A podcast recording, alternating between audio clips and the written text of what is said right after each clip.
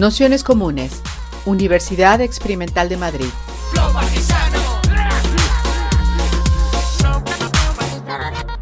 Toda la información en nuestro canal de Telegram Nociones Comunes o en nuestra web traficantes.net barra formación. Bienvenidos, bienvenidas, bienvenides a este curso Abajo el Trabajo, que bueno, la idea es fomentar las pocas ganas de trabajar, eh, el absentismo, el sabotaje, el boicot, es decir, todo lo que también ha formado parte de las eh, luchas y, las revoluciones.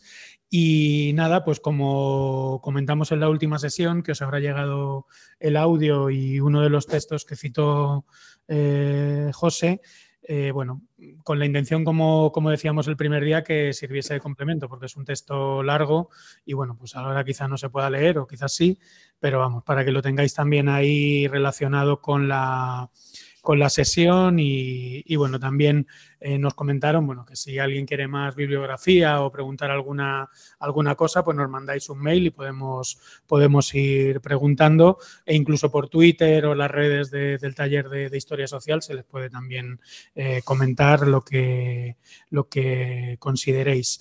Esta segunda sesión, como comentamos, eh, la hacíamos, bueno, la poníamos en relación a, bueno, pues a un poco eso que Cathy Wicks en, este librito llama el mapa de la ética del trabajo y que, bueno, de algún modo compone esa, idea que, Max Weber estaba poniendo siempre encima de, encima de la mesa, mm, esa especie de idea del trabajo también como vocación, como profesión, eh, ese sentido que, eh, casi espiritual que ha llegado hasta, hasta nuestros días y que tiene que ver eh, sobre todo con la, con la sujeción al, trabajo asalariado, ¿no? Es decir, que encima que, te exploten de alguna manera que te guste, te sientas reconocido, reconocida y que además eh, yo creo que a día de hoy tiene un, nuevo término, un nuevo palabra que es el del emprendizaje, ¿no? La autoempresarialidad o la empresarialidad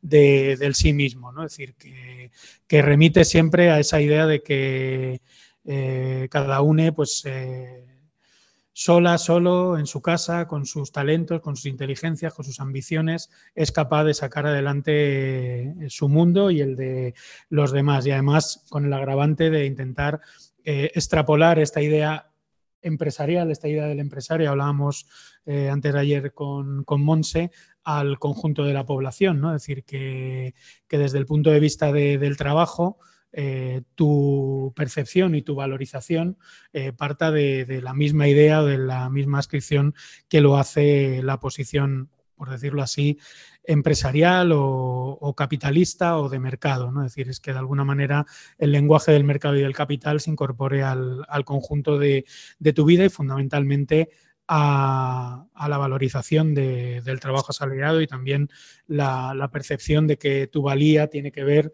con, esa, con esa, realidad y con esa eh, situación de, de, estar en activo, ¿no? que se que se, se llama, ¿no? Es decir, que quien no está buscando trabajo, quien no quiere trabajar, quien no tiene un trabajo, a día de hoy el Instituto Nacional de Estadística lo, considera como persona inactiva, ¿no? Es decir, las abuelas y en menor medida a los abuelos que, cuidan a mogollón de, niños, de niñas y de niñas, que hacen posible que, el, que cada tarde el, el sistema siga siendo productivo, por citar solo las tardes, eh, son, aparecen como personas inactivas, ¿no? Es decir, es una cosa eh, bastante, bastante curiosa, ¿no?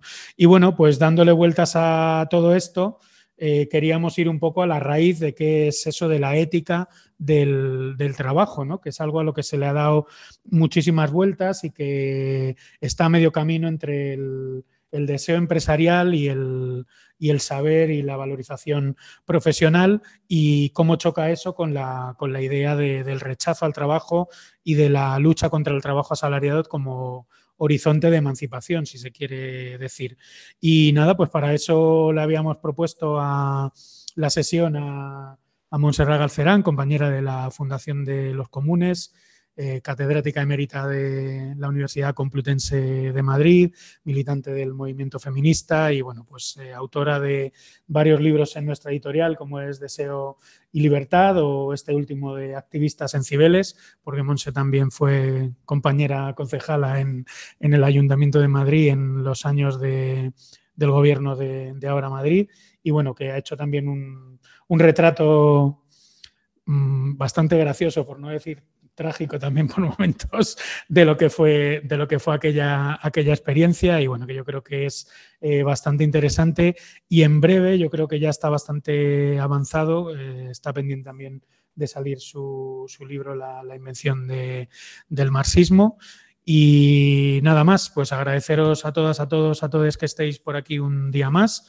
Y nada, especialmente a Monse que se haya prestado a dar esta, esta sesión. Y nada, pues como siempre haremos una primera introducción de entre 50 minutos, una hora y luego ya eh, dedicamos un, ratito al debate como, como hicimos el, el otro día.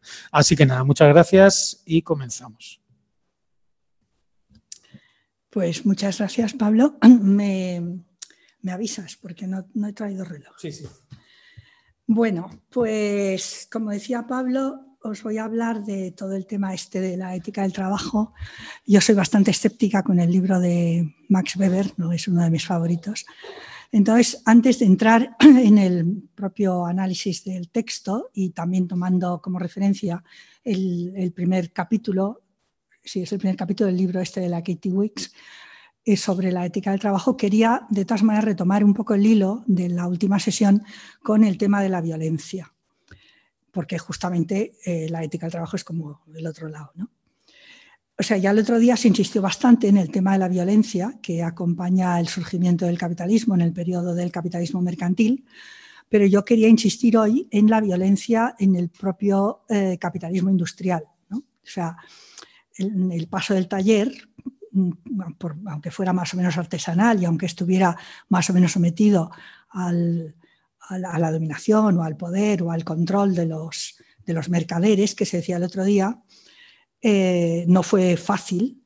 Mm, es un paso que se produce normalmente entre finales del 18 y finales del 19, según los países, pero no fue nada pacífico, sino que estuvo acompañado por la resistencia de los trabajadores. ¿no? Es decir, se centra en la imposición de códigos fabriles, que eran como una especie de ordenanzas, que regulaban eh, la disciplina fabril, ¿no?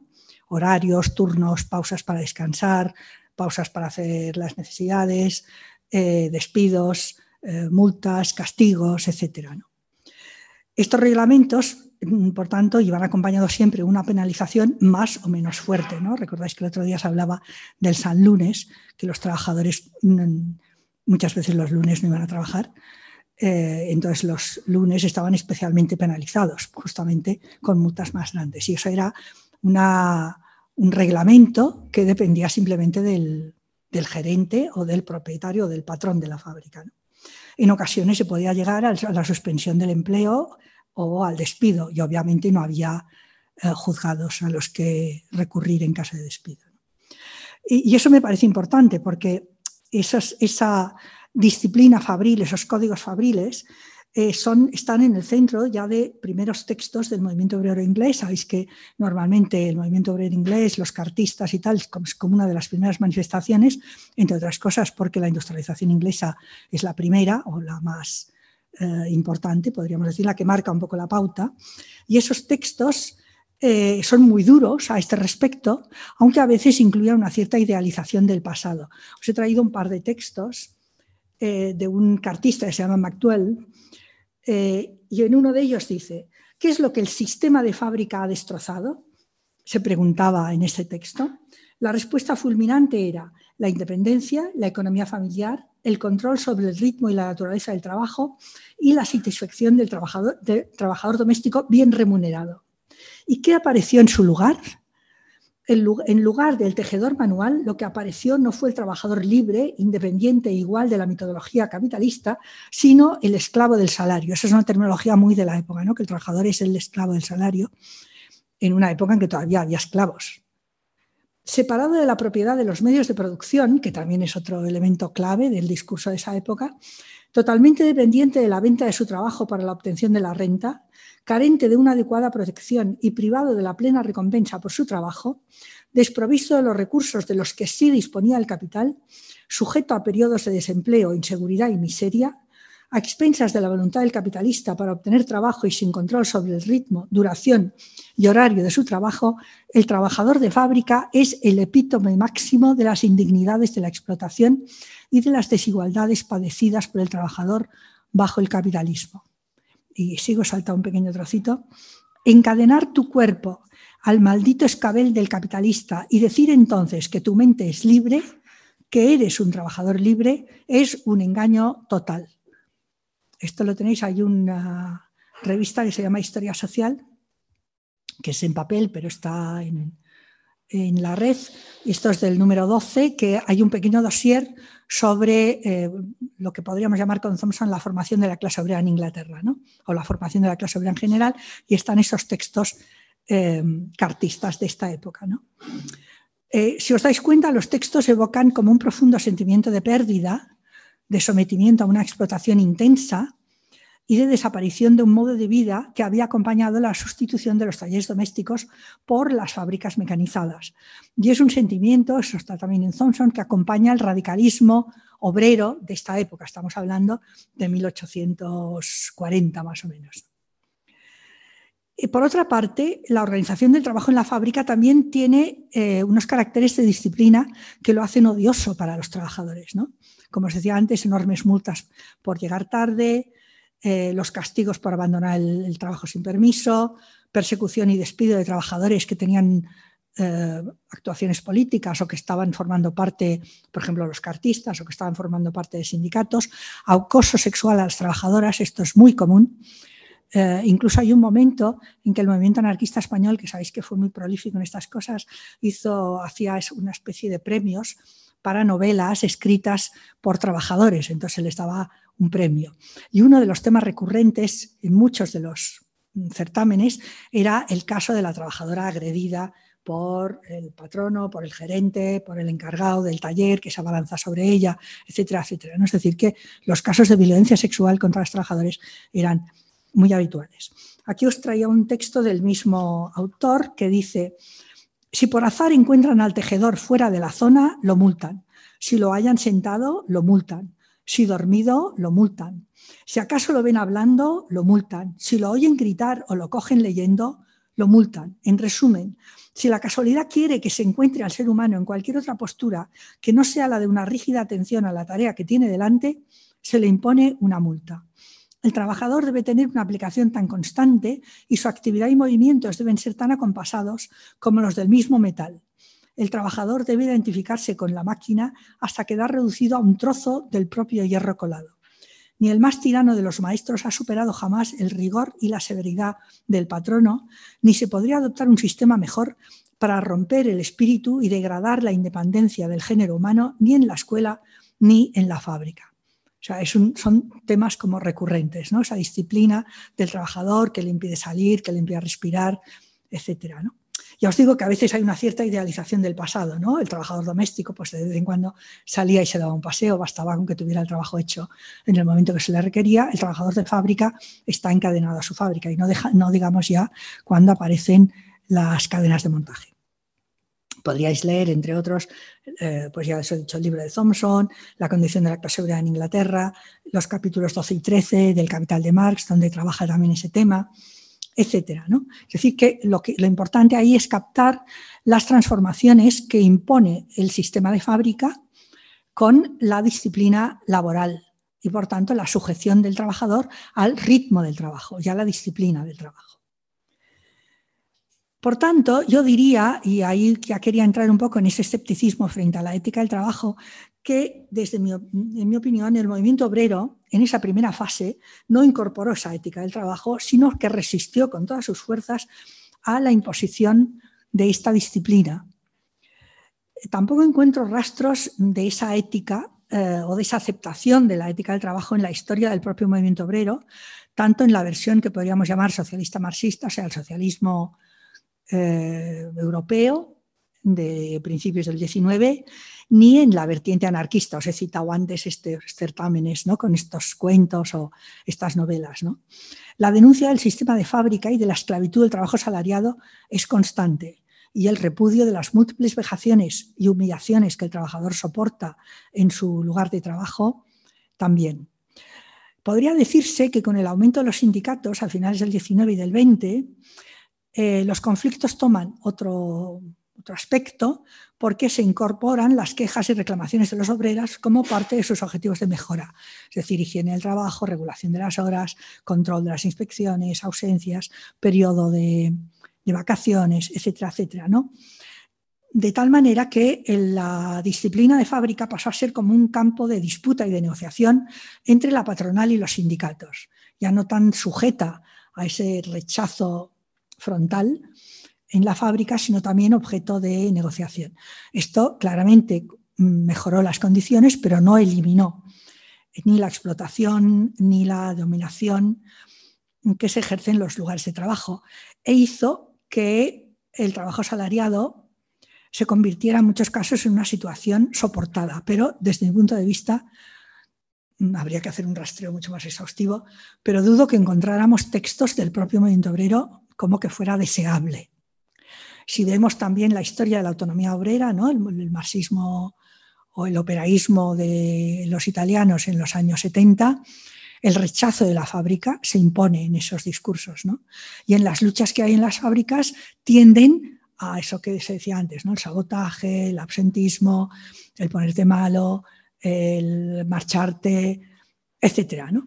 Es decir, que eh, la adecuación o la incorporación de la ética del trabajo por parte del movimiento obrero, en mi opinión, es muy discutible.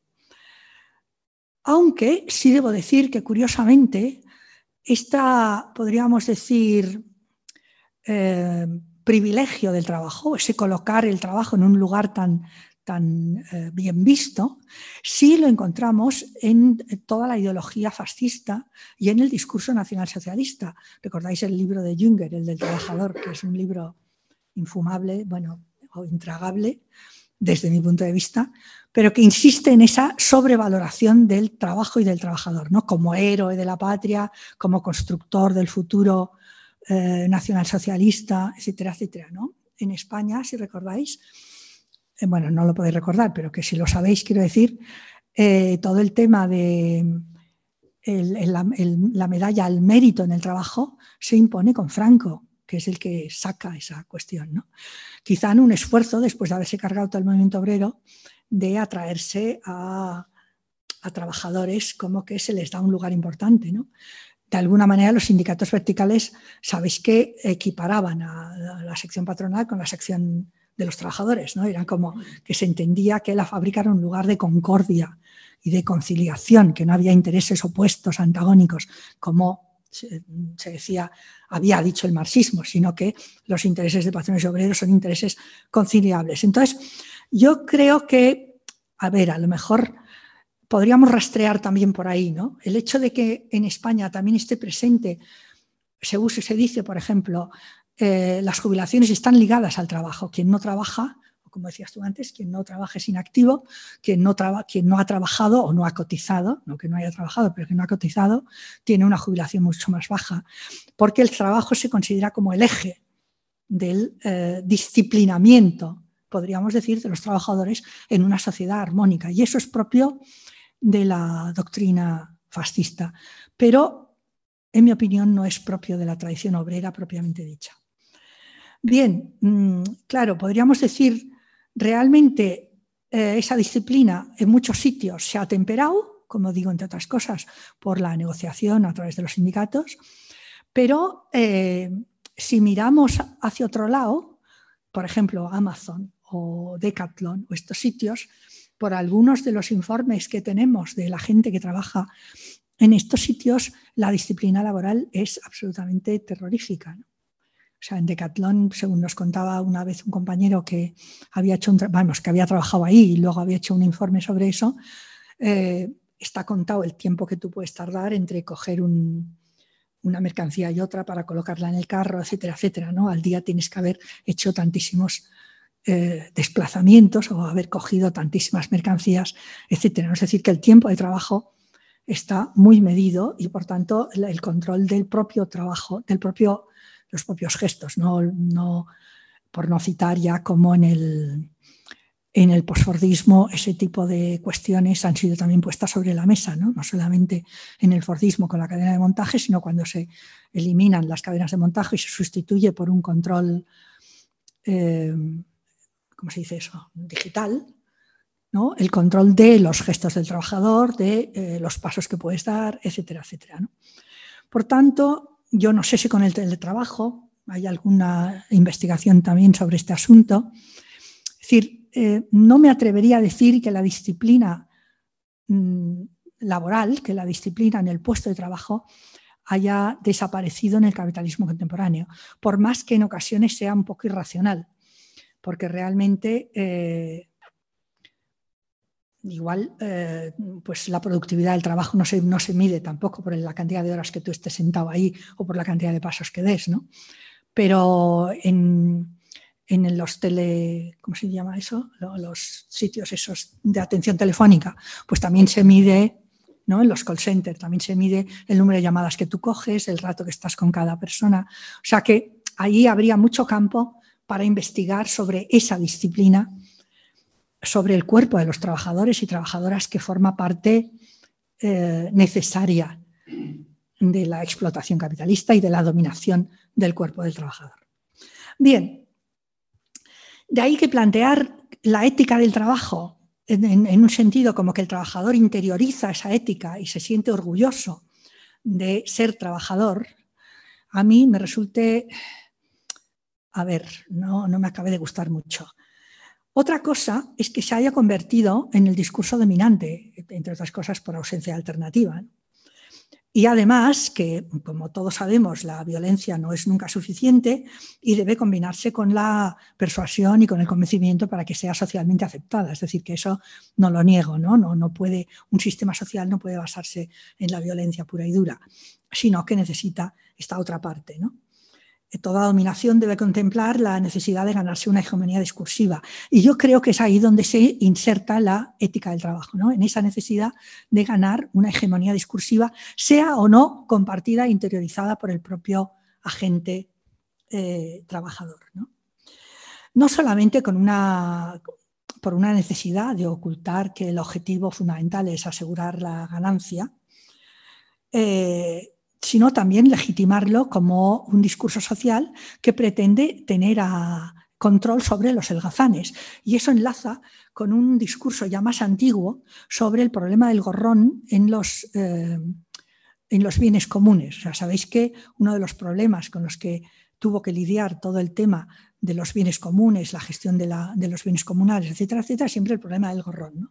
el que mete más ovejas de las que puede sostener el pastizal, el que se aprovecha del trabajo de los demás, el que cuando le toca no ayuda a construir el edificio común, etcétera, etcétera. Y esa vieja eh, o esa reminiscencia de ese viejo problema del gorrón y del holgazán que se beneficia de los, de los trabajos comunes, yo creo que aparece también ahí en ese miedo a la oporofobia, ¿no? al miedo a los pobres, a los pobres que quieren vivir del trabajo de los demás y que se niegan a trabajar en las condiciones que sean y que por tanto, eh, digamos, socavan la supervivencia de la sociedad.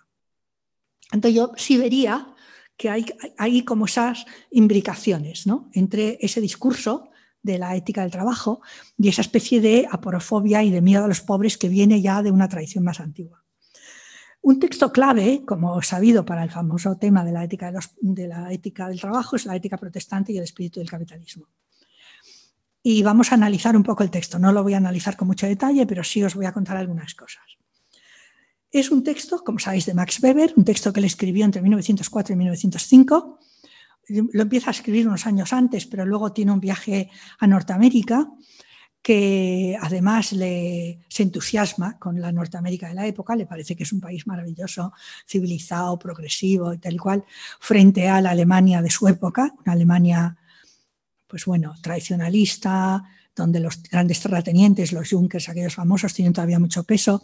Él había hecho antes un trabajo sobre los trabajadores agrícolas en la Alemania de, del Este, lo que era la antigua Prusia, y se había convencido del, gran, del excesivo poder de las castas eh, terratenientes y militares en la antigua Prusia.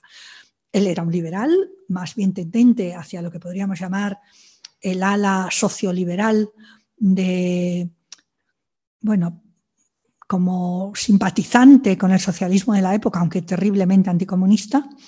Será un crítico feroz del comunismo después de la Revolución Rusa. También un lector eh, atento a qué es lo que ahí está pasando y uno de los primeros, eso hay que decirlo en su, en su haber, que ve la deriva burocrática que está teniendo la Revolución Soviética, cosa que por supuesto eh, va a ser muy criticada en su momento por los sectores más proclives a la Revolución Rusa, eh, pero él hace un análisis, en mi opinión, está muy preocupado por el tema de la burocracia, tanto en los países capitalistas como en ese que es el primer país, pudiéramos decir, socialista. Bien, y entonces en ese marco entenderíamos o situaría yo ese texto. En él trata de analizar lo que llamaríamos una mentalidad, lo que él llama un espíritu, pero que lo define como el conjunto de ideas, prescripciones, normas o valores más o menos convertidos que incluyen la construcción de una determinada subjetividad. O sea, eh, en la filosofía alemana no me voy a extender con eso, pero el término espíritu tiene que ver con eso, ¿no? Espíritu no en el sentido espiritualista del término, sino en el sentido de mentalidad, ¿no? De, construcción mental de ideas que eh, construyen o que ayudan a construir una subjetividad y que permiten una determinada conducta, una conducta no individual sino social. ¿no?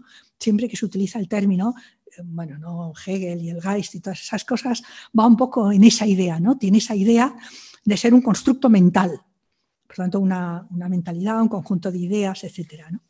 que alimentan un, comportamiento y un sistema de comportamientos, no tanto el comportamiento individual de cada quien, sino un sistema de comportamientos. Ahí es verdad que Weber se enfrenta a un marxismo relativamente superficial, para el cual la superestructura deriva de la estructura económica, con lo cual la mentalidad derivaría de la estructura económica, de la existencia del capitalismo. Entonces él se pone muy ufano porque dice, yo he demostrado al revés, que no es el capitalismo el que engendra una mentalidad capitalista, sino una mentalidad capitalista que proviene de una tradición protestante, la que permite una subjetividad capitalista y por tanto la que sostiene ese sistema. Y ahí sabéis que hay un montón de bibliografía sobre Marx frente a, Weber. Eh, bueno, en el texto ella también un poco recoge esta cuestión, como idealismo y materialismo, como si fueran las dos, eh, ¿cómo decir?, partes de una tenaza. Bueno, yo no voy a entrar en este tema, me parece, no sé, no me parece lo más importante, la verdad, porque qué duda cabe que, va unido. Pero lo que sí me parece importante es que nos demos cuenta de que en el libro, y Weber eh, adopta desde el principio, y además lo dice claramente, la perspectiva del empresario, jamás y nunca del trabajador. O sea, el trabajador no aparece en su texto siempre habla desde el punto de vista del capitalista. Eh, y ya en la introducción se pregunta cuál es la experiencia decisiva que hace que el afán de lucro, que como él dice ha existido en todas las civilizaciones, dé lugar en Occidente a un sistema socioeconómico complejo como es el capitalismo. Y la respuesta eh, está en el espíritu ahorrador del empresario capitalista que proviene de eh, las normas y valores morales del protestantismo en sus diferentes sectores. Os leo un texto. Eh, bueno, en mi versión es de la página 26. Dice, porque sin la organización racional capitalista del trabajo, todo lo que había mencionado antes, que era el control, el cálculo y tal y cual, el desarrollo de la comercialización incluido, no tendría de lejos la envergadura que tiene, suponiendo que fuese posible en absoluto en especial en lo que hace a la estructura social y a todos los problemas específicamente modernos y occidentales que con esta estructura se relacionen. Sucede que un cálculo exacto, que es el fundamento de todo lo demás, resulta posible solo sobre la base del trabajo libre.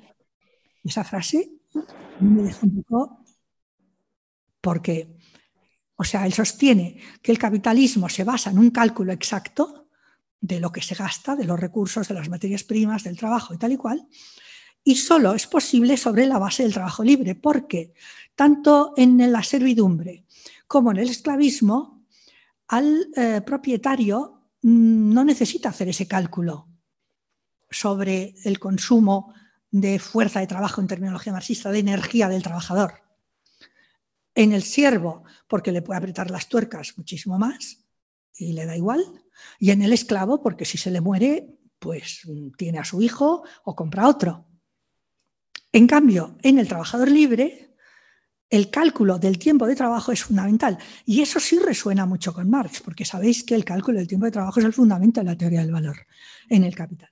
Entonces, a mí ahí me ha dejado un poco como, bueno, así una parte de la respuesta a la pregunta de saber qué es lo que hace que el afán de lucro se transforme hasta sostener el edificio capitalista está en la mentalidad empresarial del capitalista con su alta valoración, dice Weber textualmente, de la austeridad y del trabajo, pero es del trabajo de los otros, no del propio, cosa que él nunca dice. Con lo cual es muy curiosa esa cuestión, ¿no? Eh, porque, claro, nos está hablando de austeridad, de que, bueno, no, no supongo que todos tenéis en la cabeza cuando Marx se burla del capitalista austero y ahorrador, ¿no? Ningún capitalista se hace rico ahorrando, se hace rico invirtiendo y, y explotando trabajo ajeno. Y en cambio Weber dice, no, lo fundamental es que el capitalista ahorra y ahorra porque tiene esa mentalidad puritana. Entonces ahí cita varias mm, máximas de Franklin, que sabéis que era el liberal americano, que participó en la Revolución Americana, fue uno de los padres fundadores, etcétera, que además había sido uno de los primeros en definir el ethos americano como un matrimonio de los valores prácticos del ahorro, trabajo duro, educación, espíritu comunitario, instituciones autogobernadas y oposición al autoritarismo eh, religioso, con los valores científicos y tolerantes de la Ilustración. O sea, un liberal que para Weber es el modelo de lo que debe ser un liberal. Entonces, eh, parte del texto está basado en eh, los aforismos y las eh, frases y los textos de, de Franklin.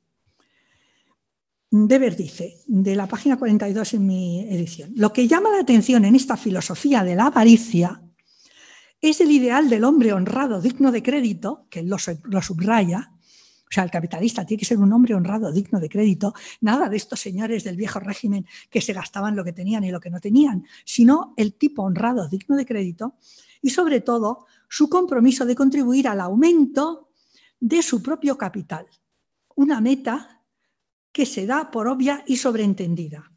Y no se trata dice de una simple técnica de supervivencia. Lo que aquí se predica es una ética, de ahí el término ethos, una ética, sabéis que una ética quiere decir un sistema de normas y costumbres, leyes en último caso, cuya violación no se cataloga simplemente de tontería, sino que se la considera como una falta de responsabilidad. Y es lo que hace a los capitalistas tan raros frente a los tradicionalistas, porque los tradicionalistas, según él, los terratenientes, los militares, los reyes, los nobles, etcétera, etcétera, gastan lo que no tienen.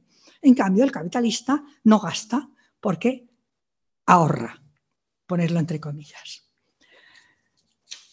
Eh, lo más digno de mención para mí en el texto es que, sin embargo, esta ética de la acumulación propia del capitalista se traspasa, dice Weber, a mi modo de ver por la FACE, porque no hay ninguna prueba de tal cosa, al trabajador, haciendo que el trabajo del trabajador goce de los mismos atributos.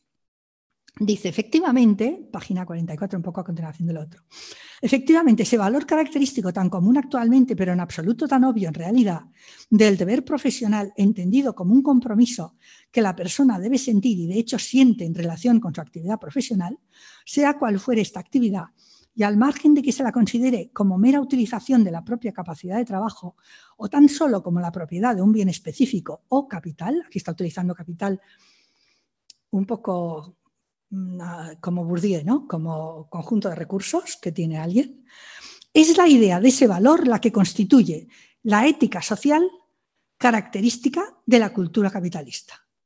Es decir, que el trabajador asume su trabajo como, eh, podríamos decir, eh, como un proyecto de vida, ¿no? como una vocación.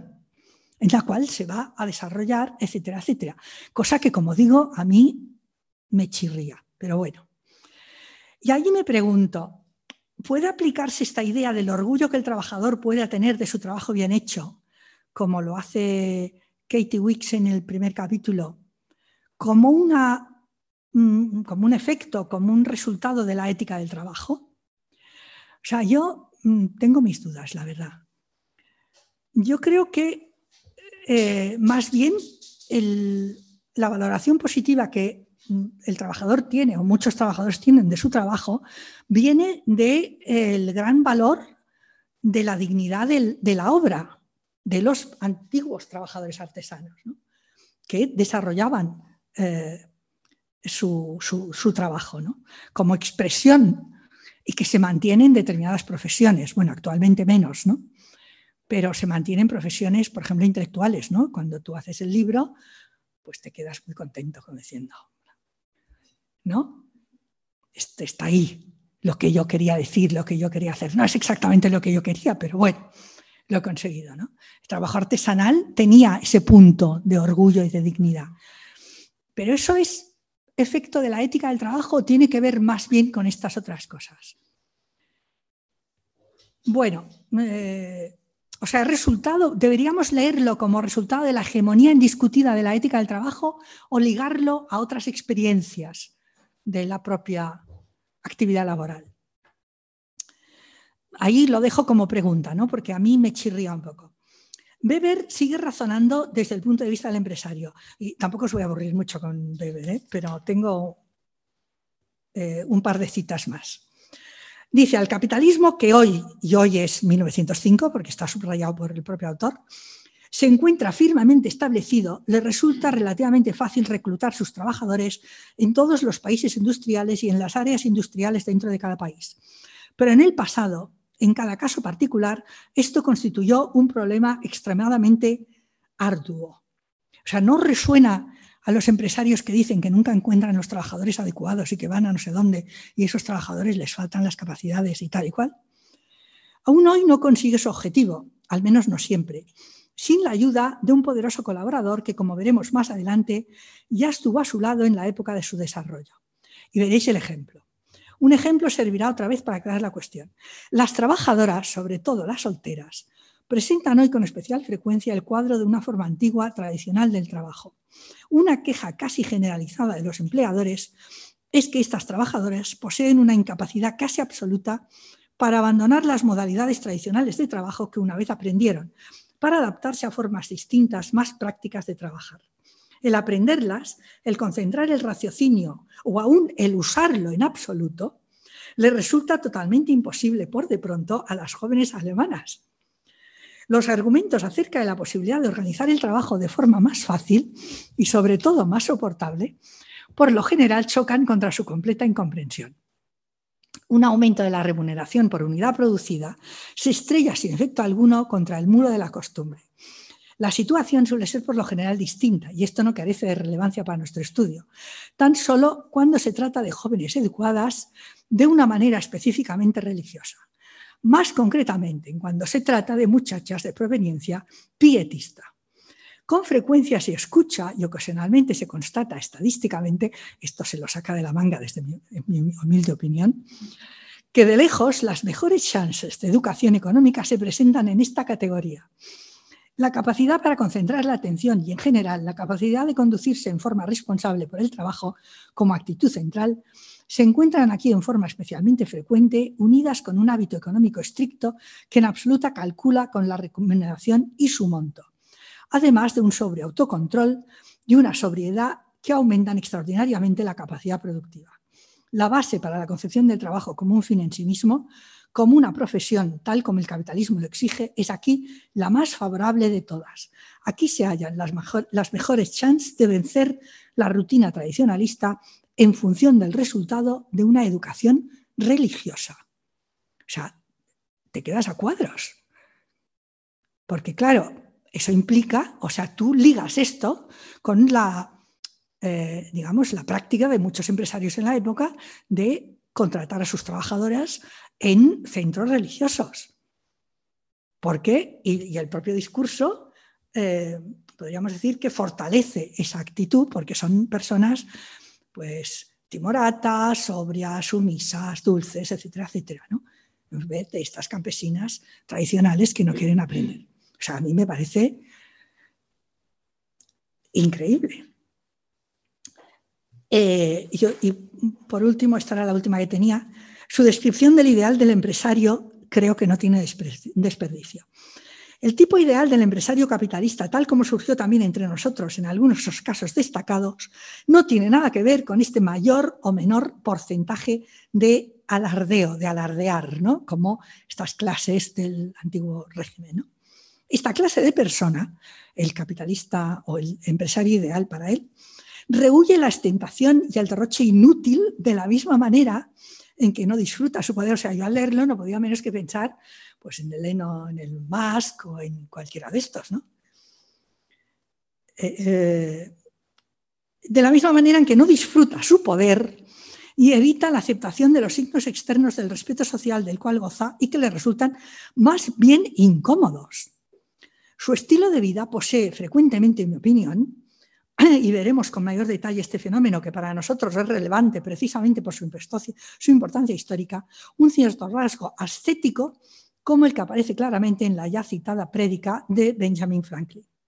Es posible encontrar en él, y de ninguna manera raramente, sino con alta frecuencia, una medida de fría sobriedad que resulta esencialmente más sincera que aquella reserva que Franklin sabe aconsejar con tanta inteligencia. No obtiene personalmente nada de su riqueza, excepto la sensación irracional de ser bueno en el ejercicio de su profesión. O sea, eh, la tesis sería, si nos tomáramos en serio la ética del trabajo, ese discurso del modelo del empresario habría sido interiorizado por el trabajador en condiciones de capitalismo desarrollado, no en sus rasgos, podríamos decir, más buenos, porque le hace ser rico, sino en sus rasgos peores, porque le va a hacer, le va a que siga siendo pobre, ¿no?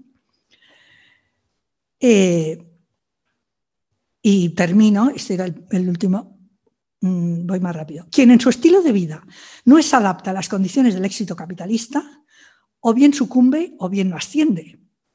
Claro, eso dicho en un momento de capitalismo emergente, bueno, puede hasta tener un pase, pero en momentos de capitalismo decadente como el nuestro, donde aunque te adaptes, no vas a salir de pobre, incluso como trabajador, no deja de tener como un cierto hilo perverso.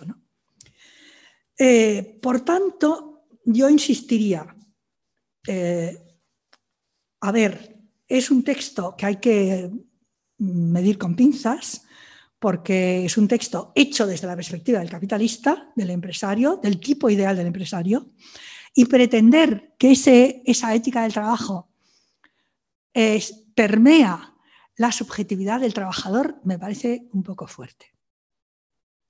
Ahora bien, eh, eh, sí hay que, o sea, yo para mí, aunque eso es una coda, hay ahí como una especie de bucle intelectual, ¿no? O sea, Weber escribe este texto a partir del texto de Franklin, que es un liberal estadounidense que él adora y que considera modélico. Y eh, esta autora, Katie Wicks, usa el texto de Weber como muestra de cómo esa ética del trabajo es realidad en su propio entorno que es la sociedad norteamericana, sin darse cuenta de que ahí hay un texto que bebe del otro y otro texto que bebe de los dos anteriores. O sea, no ha hecho un trabajo hermenéutico sobre los textos, sino que los ha dado por buenos. Y claro, a mí eso, mm, no sé, por eso ha hecho un poco esa, ese desbroce, ¿no? Me parece muy discutible. Con esto, sin embargo, no quería eh, dejar de referirme a las antinomias que esta autora nos plantea y que, sin embargo, me parecen interesantes. Si voy a la página 118-119 de este capítulo. Es decir, por un lado, una antinomia entre racionalismo e irracionalismo. Eh, tanto Franklin como Weber plantean que el capitalismo es racional, se basa en la contabilidad en el control, etc. Y sin embargo genera una sociedad tremendamente irracional. Y ahí hay una primera paradoja o antinomia que dice ella. En segundo lugar, la relación entre la prescripción productivista y consumista. O sea, tienes que trabajar para producir y a la vez esto te va a dar derecho a consumir, pero como ya dice, claro, puede ser que en un determinado momento quieras consumir más de todo aquello que a lo cual te da derecho tu mísero salario. Y entonces en ese caso se produce una desproporción, el propio sistema te está generando unas expectativas que no puedes, no puedes eh, completar, ¿no? O que no puedes satisfacer. Eh, claro, en, terminología, o sea, si fuéramos marxistas diríamos, ahí se produce una quiebra del sistema. Sabemos que el capitalismo contemporáneo ha encontrado una manera de resolver esa quiebra, que es a través de la deuda. Entonces tú te endeudas y elevas tu nivel de consumo por encima de tu nivel de trabajo. Es verdad que, al final te empobreces, pero durante un tiempo puedes consumir más. ¿no? O sea que de alguna manera esa antinomia también hasta cierto punto puede ser funcional a la reproducción del sistema. Un discurso que prescribe dependencia y a la vez independencia, o sea, independencia porque te construyes como individuo, no vas a depender de relaciones familiares, sociales, etcétera, pero dependencia porque vas a depender de todo el entramado social y a su vez vas a depender en el puesto de trabajo de la disciplina laboral, que era lo que veíamos al principio. Por tanto, esa eh, antinomia también entre individualismo y eh, dependencia. Una cuarta antinomia entre que ella dice ese discurso ha sido muy útil para producir sujetos explotables, porque son sujetos que colocan en el trabajo sus expectativas, pero a la vez también sujetos rebeldes, porque de alguna manera le dan una importancia al trabajo que de lo contrario no tendría. A mí esa antinomia no me acaba de convencer, por lo que os he dicho antes, pero bueno, podemos aceptarla como que sí, el trabajo teóricamente ocupa un lugar que sin embargo luego no se ve satisfecho. ¿no? La quinta eh, sería... Eh, espera. Los medios de transmisión de la ética del trabajo son clave para alguna de sus contribuciones dinámicas, o sea, construcción de, de otredad, o sea, inclusión y exclusión. Te incluyes en cuanto que trabajador, pero te excluyes en cuanto que parado. Genera inclusión y exclusión a la vez, que es de nuevo otra antinomia. ¿no? Por tanto, eh, final de párrafo, mi tesis es que las antinomias que constituyen de forma dinámica la ética del trabajo explican tanto la continua autoridad de sus preceptos como la precariedad de su dominio. Bien, yo creo que podríamos entrar un poco más en ese, en ese tema y ella lo va a entrar a lo largo del texto y además en el resto del seminario también lo vais a trabajar. O sea que yo lo dejaría aquí. Ahora, yo diría que aunque la ética del trabajo, porque no tienes por qué saber todo eso, ¿no? Te puedes pensar que cuando habla de austeridad y tal y cual, eh, Max Weber se está refiriendo al trabajador y no al empresario. Pero sabiendo todo eso, yo creo que el prestigio o la fuerza eh, del trabajo en la sociedad capitalista, que viene también acompañada de ese discurso, no deriva del discurso, sino que deriva de la centralidad de lo que podríamos llamar, eh, en términos marxistas, el trabajo vivo para la extracción de plusvalor y la reproducción del sistema, porque el trabajo ocupa un lugar fundamental.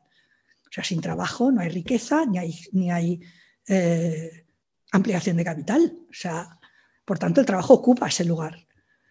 Y el trabajador tiene que estar disciplinado para trabajar, porque de lo contrario, pues va a recanear o no va a ir, o etcétera, Claro que el, que el, discurso de la ética del trabajo apuntala eh, esa situación, pero eh, no creo que se ha interiorizado por el propio trabajador o trabajadora. Bueno, y ahí, como, ¿qué me queda? minutos. ¿eh? Ah, bueno, vale. Pues antes de terminar, yo quería hacer dos codas a este asunto, ¿no? También, además, para enfadaros todavía un poco más. Lo primero, sobre el tema del feminismo. Claro, la autora plantea que el feminismo ha incorporado la ética del trabajo de dos maneras. Una, en tanto que eh, lucha de las mujeres por entrar en el mercado de trabajo, por tanto, por tener un trabajo asalariado. Entonces ahí como que seríamos rehenes de ese discurso y eh, en la exigencia de plantear el trabajo, reconocer el trabajo doméstico como un trabajo. También seríamos rehenes de esa exigencia. Y yo, que soy un poco vieja, como podéis ver, estoy en desacuerdo con ese planteamiento. No diré que no haya una parte de razón, ¿eh? no, no, no quiero decir que sea falso en su totalidad, pero sí diría que, claro, yo pertenezco a una generación para, que la, para la que todavía era posible optar entre trabajo salariado y matrimonio, teniendo en cuenta que tú te casabas y el marido te mantenía. Y además, como no había divorcio, era de por vida. O sea que, vamos, nada mejor que eso. Aunque luego tuvieras que aguantarle, pero bueno. Pero esa opción se planteaba, o sea, yo misma, yo recuerdo que con 14, 15 años, muchas de mis compañeras de, cole, amigas y vecinas, eh, dejaban de estudiar. En aquella época, con 14 años, dejabas el bachillerato elemental para entrar en el bachillerato superior, pero ya tenías el título de bachiller elemental, lo que sería el equivalente más o menos hoy de la ESO o algo así, ¿no? Y muchas amigas se planteaban, eh, no, yo, bueno, tengo medio novio, algo de novio, yo qué sé, salgo con un chico y bueno, me quedo ahora un par de años en mi casa ayudando a mi madre y ya con 18, 19, 20 pues me caso. Y ese era su horizonte de vida. ¿Las que no queríamos ese horizonte era porque nos creíamos la ética del trabajo? No, era porque queríamos huir de ese destino. O sea, la manera de huir era o, eras rica y tenías propiedades y por tanto ibas a poder tener una independencia económica, o conseguías un trabajo que te diera dinero. Lo fundamental era el dinero, no el trabajo. Y a lo mejor decías, bueno, ya que voy a tener que, trabajar porque no tengo propiedades o no soy de familia rica, eh, bueno, voy a buscarme un trabajo que más o menos me guste. Porque a lo mejor la fábrica no me va a gustar mucho, pero yo qué sé, pues me gusta coser o me gusta cuidar o me gusta enseñar, o me gusta, yo qué sé, labrar la tierra, bueno, pues me voy a dedicar, me voy a enfocar hacia ese tipo de trabajos, pero porque el objetivo era ganar el dinero y huir de la familia, no porque nos hubiéramos creído en la historia de que el trabajo nos haría libres. O sea, lo que nos, lo que, lo que nos eh, llevaba era el tener un dinero propio que, con el que, que poder gastar. Era el dinero, no era el trabajo. Entonces, yo ahí la verdad es que discrepo. Eh, en cuanto a poner el trabajo doméstico, eh, poner el trabajo doméstico, que luego ella lo matiza en el siguiente capítulo, ¿no? cuando habla del salario por el trabajo doméstico como provocación y tal y cual, ¿no? lo, matiza ese planteamiento. Y estoy más de acuerdo con esta parte del capítulo. O sea, poner el salario, exigir un salario para el trabajo doméstico, era una manera, primero, una provocación de nuestro trabajo debe contar, y a ver quién nos paga. ¿Quién nos va a pagar? ¿El marido? Eh, ¿El patrón? ¿El Estado? O sea, no, no olvidéis eh, que el tema del trabajo doméstico se discutió en España en los años 70, todavía en vida de Franco, porque había las asociaciones aquellas de amas de casa, lo que se llamaba ¿no? mujeres dedicadas a sus labores, y en esas asociaciones, unas locas, empezamos a hablar del salario del trabajo doméstico y les pareció maravilloso. ¿Por qué? Porque eran mujeres que toda su vida habían estado trabajando en su casa y nunca habían visto un duro, que tenían que pedirle al marido el dinero para, comprar, para ir a la peluquería. Y no digas, los, cuando se puso de moda lo de ir a la peluquería una vez a la semana, que eso fue como en los 70 por ahí, los maridos decían, otra vez a la peluquería, pero si ya te digan la semana pasada. Entonces, yo creo que esos matices son importantes. ¿Qué es lo que se reivindica? Se reivindica dinero. Igual que hoy con la renta básica, reivindicas dinero, porque el dinero es lo que estructura esta sociedad, no el trabajo. El trabajo es una, eh, digamos, un paso para conseguir el dinero para los trabajadores. Y para los capitalistas es un elemento esencial de su enriquecimiento.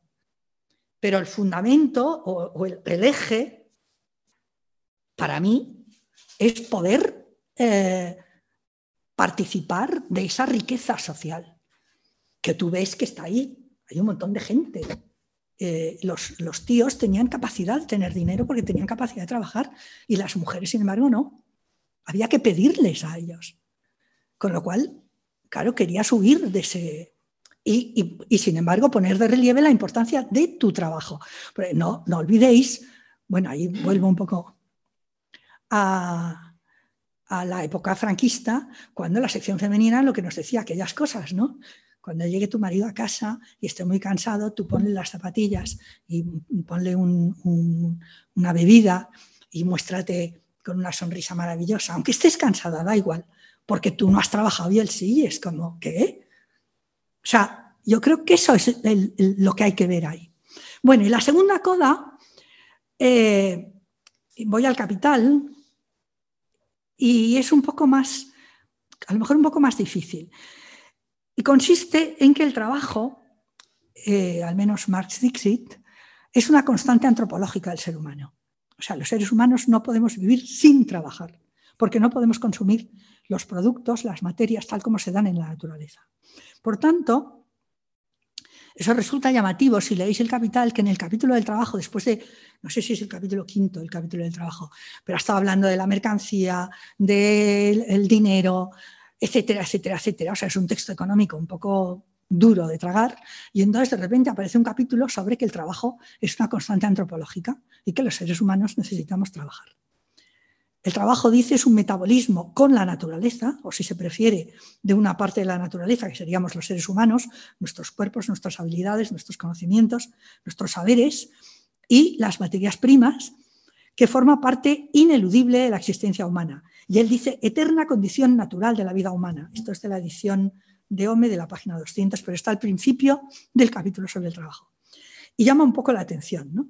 Porque claro, dices, o sea, que no nos libraremos jamás de trabajar.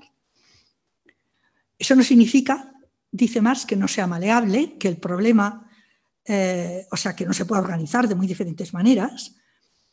Lo que distingue, eso también es un texto suyo, lo que distingue a las épocas económicas no es qué se produce, sino cómo, con qué medios de trabajo se produce.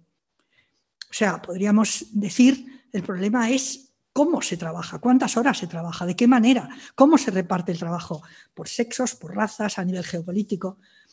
Eh, etcétera. ¿no? ¿Cuántas horas se trabaja? Ese es el problema. Pero diríamos que la actividad de trabajar, lo que él llama trabajo vivo, trabajo en acción, es necesario para la reproducción de la especie humana, para el sustentamiento de la especie humana, eh, pero no necesariamente tiene que ser un trabajo que produzca mercancía, se puede organizar de otras maneras. En los Grundrisse, que sabéis que es un texto anterior al Capital, en el famoso fragmento sobre las máquinas, pero que os lo sabéis de memoria, se pregunta qué ocurre cuando las máquinas sustituyen el trabajo humano. Y ello le da pie para esbozar un horizonte en que los seres humanos puedan prescindir de parte de su trabajo, que quedará a cargo de dichas máquinas, y cobrarán la figura, dice, de supervisores, controladores, directores de la actividad maquínica, etcétera, etcétera.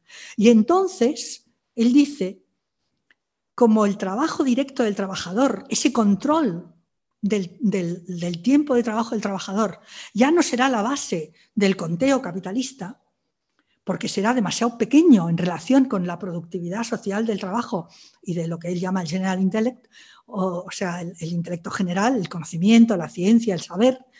En este momento, eh, entrará en escena el tema del desarrollo de los individuos y, por lo tanto, la reducción del tiempo de trabajo necesario, no para crear plus trabajo, sino para reducirlo a un mínimo al que corresponda la formación artística, científica, etcétera, etcétera, que como sabemos son clave en la relectura de Negri.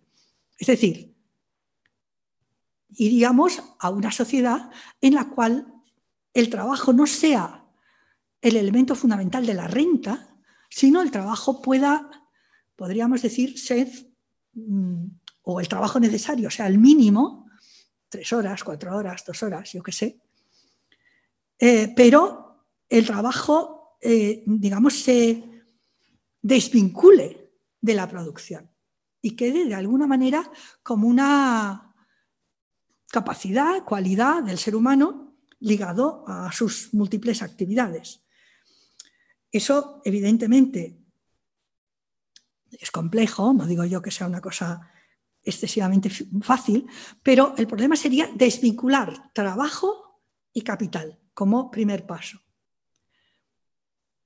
Y en esa desvinculación, hacer que la actividad de lo que llamaríamos trabajo vivo, que la actividad de trabajar, entendiendo trabajar en un sentido muy amplio, fuera una actividad propia eh, de todos los seres humanos en diferentes aspectos, pero no la base de la renta, lo cual podríais trabajar también en relación con la renta básica y etcétera, etcétera. No salir de la sociedad del trabajo para hacer que el trabajo, de alguna manera, eh, corresponda simplemente a las necesidades de sostenimiento y reproducción de la sociedad, de la vida en sociedad, no del capital. O sea, desligar eh, reproducción del capital de reproducción de la vida y capital y trabajo.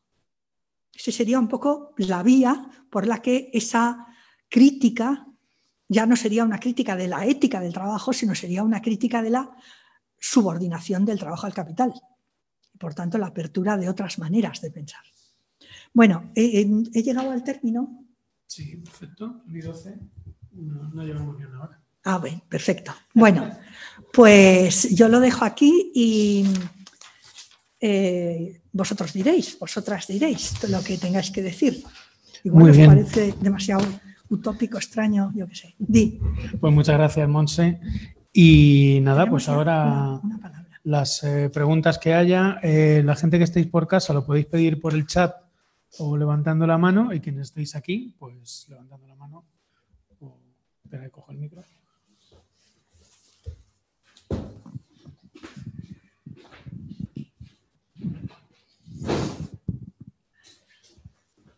A ver, yo tenía varias preguntas.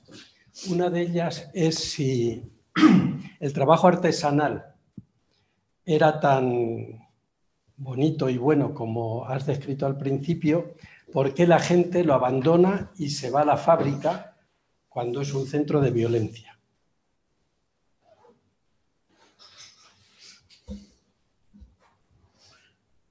No sé, alguna... Esa es una pregunta. Ah, vale. ¿Había otra más?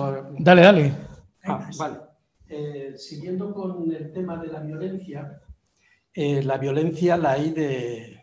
habría que definirla, porque nos encontramos, por ejemplo, hoy día, eh, la máxima violencia que yo considero en el trabajo es sentarse delante de un ordenador en cualquier oficina. Ya te sale el programa con lo que tienes que hacer, no te puedes salir de las normas que ya están impuestas y al mismo tiempo mm, tú no tienes contacto con otros trabajadores o, lo tienes mínimo, cuando antes en la gran fábrica estaban los grupos de apoyo, porque te permitía contactar con el compañero de al lado, con otros, etcétera, y eso te permitía resistir.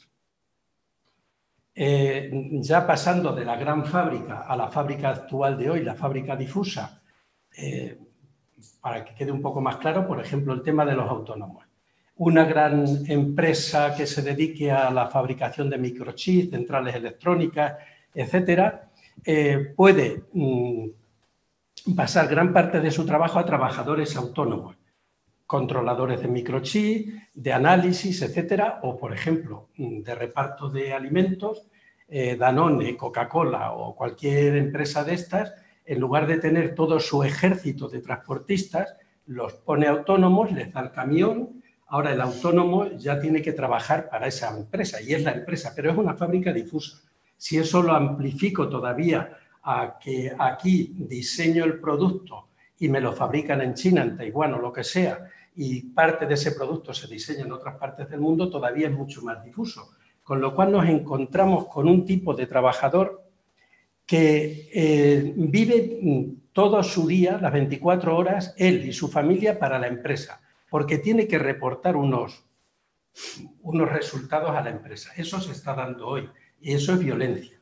Y todo eso nos lleva a una situación muy dura que es la corrosión del carácter, donde el individuo ha perdido eh, su relevancia y además ha perdido su identidad y además no sabe ni hacia dónde va. Pero dentro de toda esta violencia, en el, en el mundo del trabajo no aparece, porque la mayoría de la gente se adapta al trabajo y lo tiene ahí.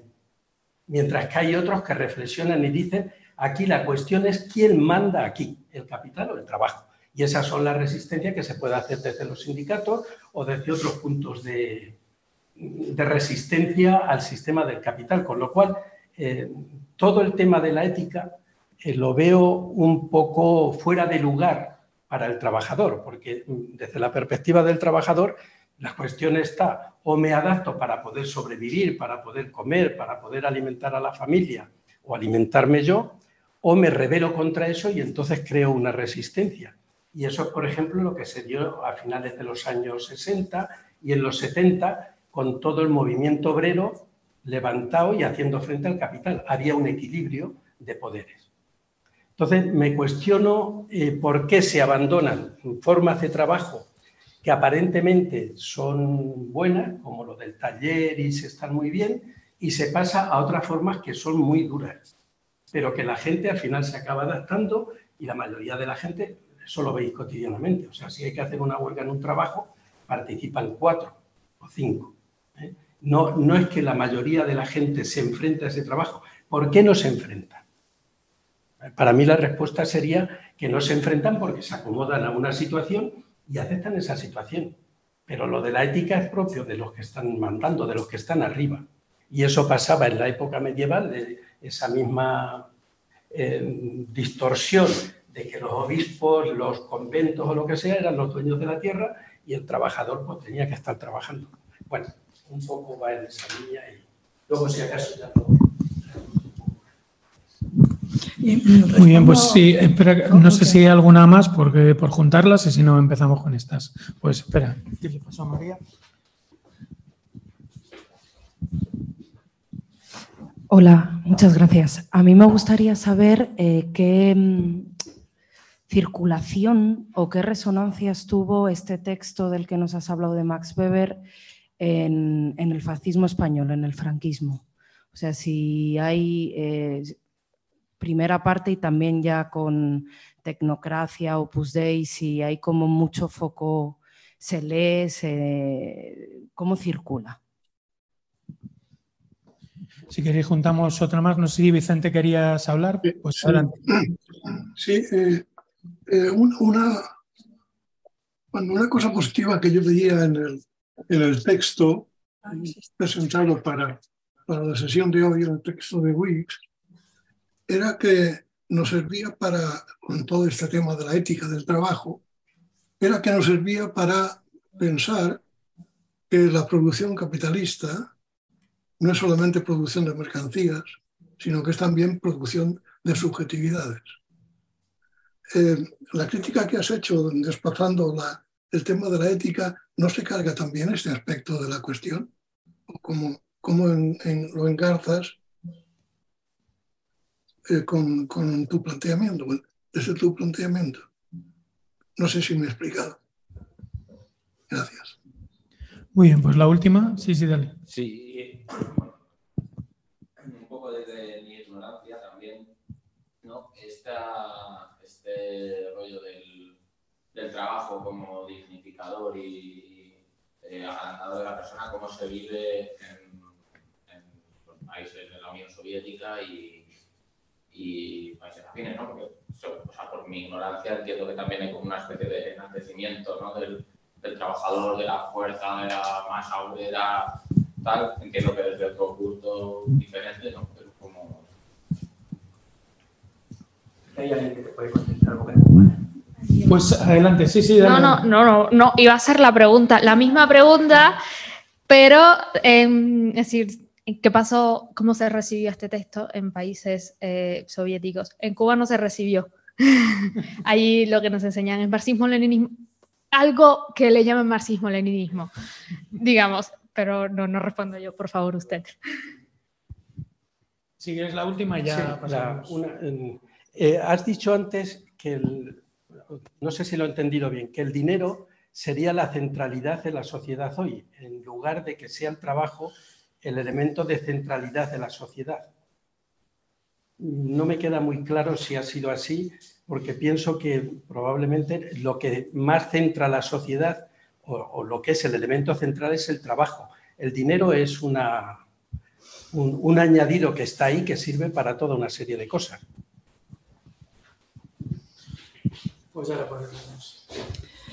A ver, eh, bueno, voy a ir un poco por orden. Primero, el trabajo artesanal, o sea, he dicho que en estos textos, eh, incluso de este cartista, del Martuel este, hay cierta idealización del trabajo artesanal. O sea, eso es evidente, el trabajo artesanal no era una maravilla, ni muchísimo menos, eh, sino que era un trabajo, eh, pues bueno, con sus cotas altas de, de dificultad, de dominación, etc.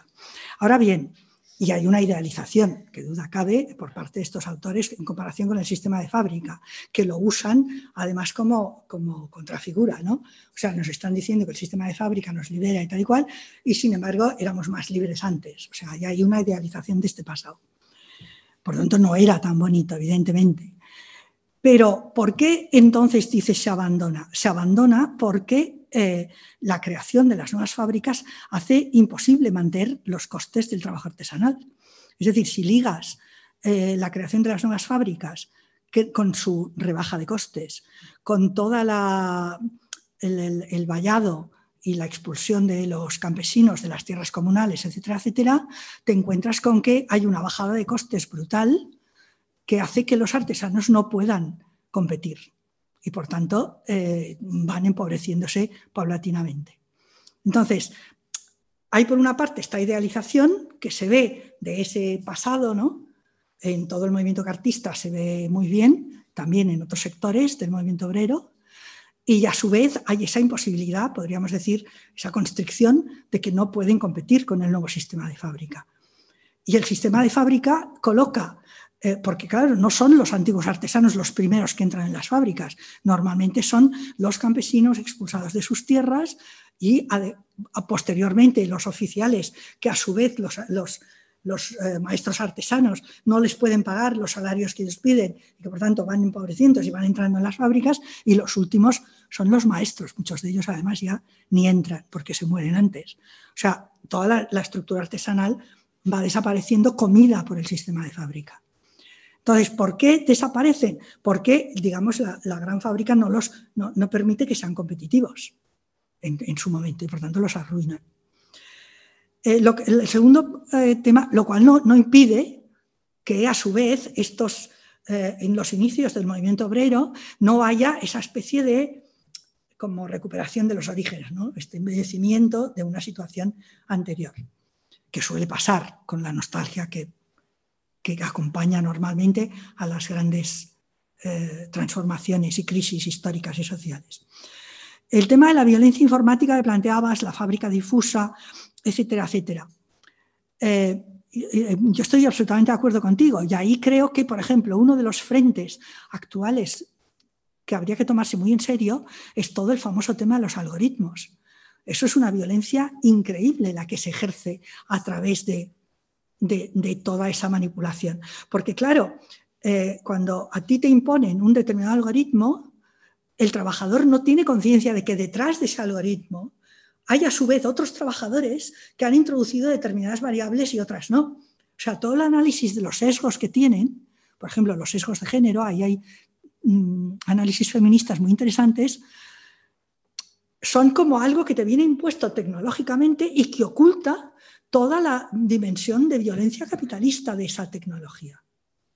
Entonces, claro, yo también me planteo como tú, ¿no? Eh, la fábrica difusa, los autónomos, falsos autónomos. ¿Por qué no, eh, ¿por qué no se revelan? Obviamente es una pregunta de largo alcance que no vamos a responder ahora, porque tiene muchas, muchas tú mm, has, hecho hincapié en la corrosión del carácter, pues el individualismo en las sociedades actuales, la desconexión, pero también, eh, yo diría, eh, la destrucción del movimiento obrero, que ha sido una destrucción eh, absolutamente intencionada y querida desde los años 70 del siglo pasado, y buscada y permitida a veces por sectores sindicales y que ha destruido un movimiento que era un movimiento muy fuerte. Eh, bueno, destruido a lo mejor es muy fuerte decirlo. Bueno, lo ha debilitado, lo ha socavado, lo ha empobrecido, eh, lo ha adulterado. Si unes eso a la eliminación de alternativas a partir de la caída del muro de Berlín y etcétera, etcétera, O sea, a ver, estoy hablando un poco desde a bote pronto, ¿no? Pero el trabajador o las trabajadoras eh, maltratados desde hace decenios, ¿dónde encontrar algo de esperanza? No sé si entendéis lo que quiero decir, ¿no? ¿Por qué te vas a jugar la vida? El salario, el puesto de trabajo, lo mucho que te ha costado conseguirlo, eh, tus estudios, tu formación, etcétera, etcétera. Cuando no ves alternativa, cuando sí o sí o sí o sí, ese capitalismo absolutamente depredador y exterminador eh, sigue pujante. ¿Dónde encontrar eh, aliento, como decir. Si además no hay redes, porque tú decías en la, antigua gran fábrica había grupos y tal, claro, si tú trabajas en tu casa con tu ordenador y tal y cual, pues que eh, están las redes, están los amigos, están los círculos, hay un montón de cosas, la gente se asocia, sale, habla, pero realmente para que se pudiera reconstruir un movimiento de trabajadores que plantara cara al capital a nivel global, yo creo que hace falta mucho. Lo cual no quiere decir que no haya cosas aquí, allí y acullá, porque las hay, pero realmente la derrota, desde mi punto de vista, ha sido muy profunda. Y eso es, en parte, lo hemos permitido como gran parte responsabilidad de nuestra generación. Dicho así muy bestiamente, pero yo lo, yo lo vivo así, ¿no? O sea, no hemos sabido responder a todo este tipo de... Y luego, en, torno, al tema de trabajo y dinero. A ver, eh, quizá yo lo he dicho muy rápido. Es verdad que el trabajo, el trabajo, lo que, lo que entenderíamos como, trabajo vivo, ¿no? la actividad de trabajar, es el fundamento de la sociedad capitalista, o al menos uno de los pilares de la sociedad capitalista. Pero eh, el capitalismo actual, hasta donde yo sé, eh, que no soy economista, no se rentabiliza fundamentalmente a través del trabajo, sino que saca su rentabilidad de otros elementos de la explotación de materias primas, de la explotación financiera, de las altas y bajas a nivel geopolítico, de la guerra, de la subsunción y la puesta a trabajar de la vida, de todo el tema de la deuda, etcétera, etcétera. Y entonces eso hace que la importancia del trabajo se desplace. No digo yo que se pierda, pero que se desplaza. Unido a una sobreabundancia de trabajo vamos, de fuerza de trabajo de trabajadores. Es decir, se genera como una especie de perversión muy terrible, porque si tú lees a los socialistas marxistas de principios de siglo, eh, inclusive de la vertiente más revisionista, por decirlos así, ¿no? Bernstein, Nikowski, estos, ellos planteaban, bueno, cuando la gran mayoría de la sociedad sea asalariada, el socialismo triunfará, porque claro, todos reconocerán que son trabajadores. Y claro, tú dices, vivimos en sociedades donde, eh, no sé si el 50, no sé cuántos somos, bueno, yo ya soy jubilada, pero los trabajadores que son el 60% de la población eh, en un país, ¿no? Son como el, 30, como, no, como el 60 por ahí, ¿no? Si descuentas niños, jubilados, viejos, eh, dependientes y tal y cual, es un porcentaje altísimo. Sin embargo, nadie se reconoce como trabajador. Mm, como os he dicho antes, mm, no creo que sea un efecto de la ética del trabajo, porque aunque no se reconozcan como trabajadores, ¿qué es lo que estas personas quieren? Quieren vivir en condiciones dignas, eso es lo que quieren. No quieren trabajar. Entonces, por eso yo digo que el dinero ahí cobra ese papel. Porque claro, tú, el tú dices, el dinero no es más que un papel, claro, un elemento de circulación, vale. Pero el dinero es lo que te da poder social, es lo que te da posibilidad de acceder eh, al, mundo real. Es decir, poder comprar, poder tener una casa, poder no sé qué. Tener dinero es fundamental, no tener trabajo, yo creo. ¿Y eso por qué? Porque el dinero está ocupando eh, en, la sociedad capitalista actual un papel fundamental, no solamente ligado al trabajo, sino ligado a todos los procesos a través de los cuales el capitalismo se reproduce a escala ampliada y que algunos pasan por el trabajo y otros, por, y otros no. Otros pasan simplemente por la especulación, por el endeudamiento, por eh, todo tipo de circuitos extraños, que, muchos, que algunos de ellos no conocemos. O sea, ha habido trabajos que vosotros habéis hecho, bueno, que alguna vez hemos trabajado los textos de Marachi sobre la economía financiera, etcétera, etcétera. ¿no? Hay otro tipo de cosas ahí en ese, en ese asunto que yo ya te digo, yo no soy economista y ahí me muevo con cierta dificultad, pero a mí me parece muy importante ese tipo de campos, porque es donde eh, se reproduce el sistema. Eh, no sé, por citar solo un caso, compraventa de armas. ¿no? El mercado de las armas es un elemento fundamental en este momento que ocupa, no sé si es el primero o el segundo, eh, ¿cómo se dice eso?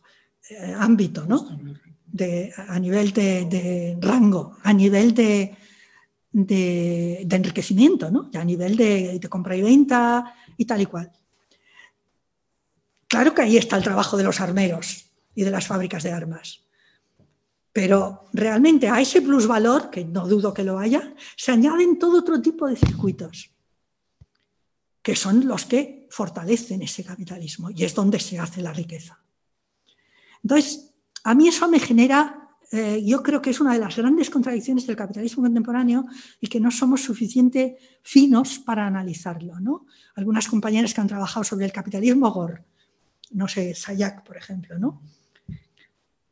El capitalismo de, eh, mercado de la violencia, que maneja unas cantidades de dinero increíble.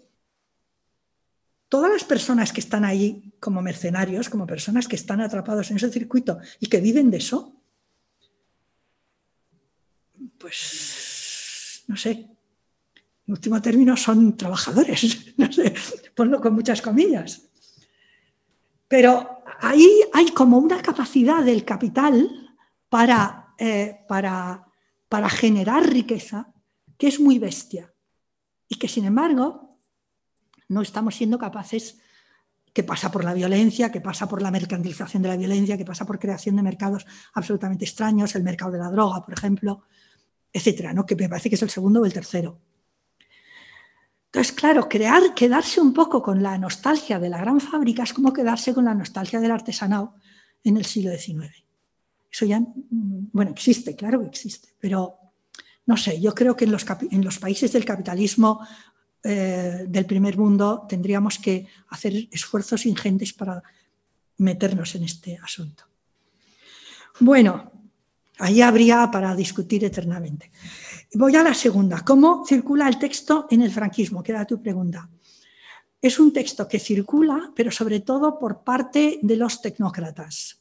O sea, la rama del franquismo más ligada a lo que se conoció en la época por la, los tecnócratas, algunos de ellos ligados al opus, otros no tanto, pero ¿no? que impulsan esa lectura, esa, esa recepción de los textos de Max Weber incluido este, eh, no les gustaba la referencia al catolicismo porque él dice textualmente que los católicos son unos estúpidos, no les parecía adecuado, pero sí esa lectura del capitalismo basado en la frugalidad, en la austeridad, en el espíritu de, de, racionalización de la economía, etcétera, etcétera, frente a un franquismo salvaje, ¿no? del primer franquismo, más ligado al falangismo y a estas cosas. ¿no? O sea, eran como, en ese sentido, eh, con esa pátina como, como tecnocrático liberal, por decirlo así, ¿no? y profundamente anticomunista, que es lo que era Weber.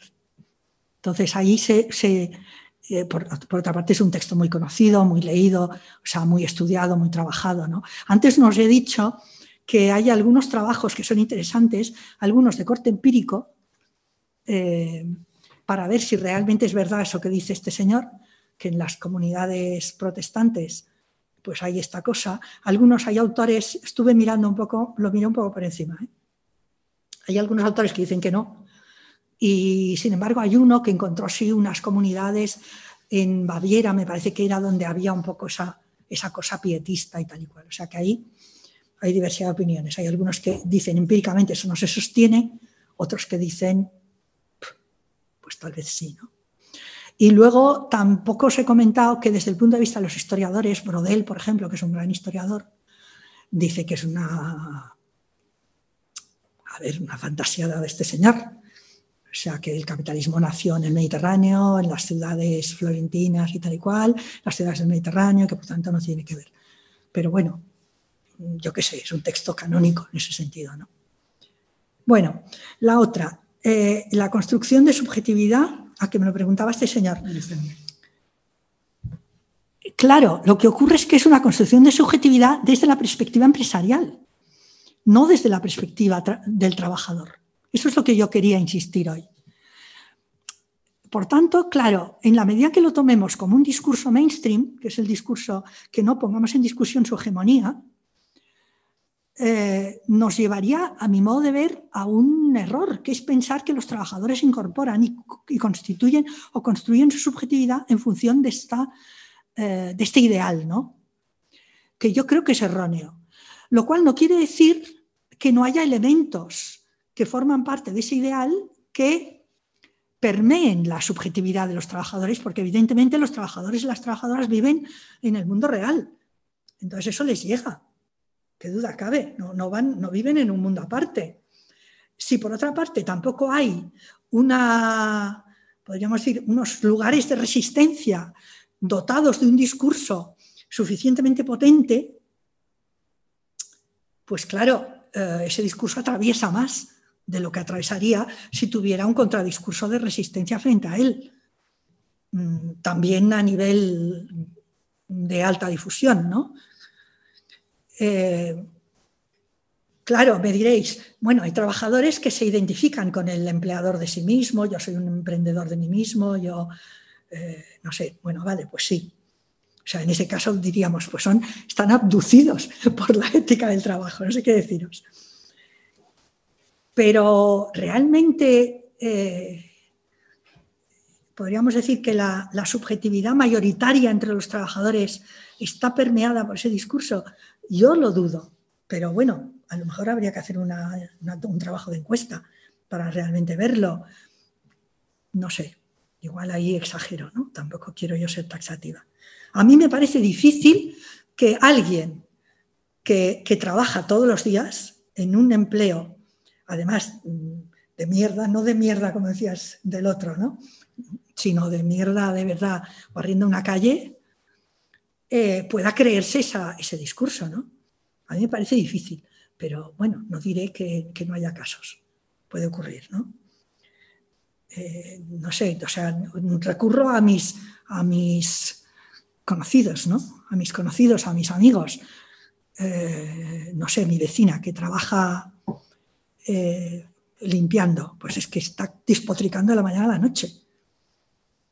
No la veo yo con esa subjetividad pero bueno, me puedo equivocar. Eh, también, claro, ahí a lo mejor también tendríamos que ver temas de precarización, ¿no? Cuando el trabajo intelectual que mantenía ese nivel de profesionalización se precariza, pues claro, eh, hay más crítica contra el trabajo, ¿no? Lo vemos con los médicos, lo vemos con los profesores, porque el trabajo que antes tenía unas condiciones laborales y de salario muy altas o relativamente altos y te permitía pues bueno, aunque los compañeros no te caeran muy bien y la disciplina de la universidad la verdad es que es un rollo, pero bueno, pero claro, si encima eres precario, pues es que ya no hay quien lo aguante. Entonces, no sé, yo creo que habría también que meterlo con eso. Y por último, lo que decías de la URSS. Ese es un tema... A ver, Weber fue un autor, digamos, mal visto en la, tradición marxista-leninista. no sé ni si se lo leyeron. ¿eh? Supongo que sí, que a lo mejor algunos se lo leyó. No sé si en las escuelas lo daban, pero vamos, o sea, era como, porque era ferozmente anticomunista, aunque como os he dicho antes, eh, analizó muy tempranamente la deriva burocrática del sistema. Yo creo que la supervaloración del trabajo y del trabajador en la antigua Unión Soviética, en los países del Este, viene por otra vía. Viene por la necesidad eh, en los primeros años después de la Revolución Rusa de eh, aumentar la producción, que estaba destrozada, y hacerlo de una manera dirigista, o sea, sin dar protagonismo a los obreros. Ahí es que le comentaba antes a Pablo que acabo de escribir un texto sobre estas cosas y entonces lo tengo un poco fresco. Y toda la polémica con los sindicatos de Lenin, eh, desde mi punto de vista, es brutal.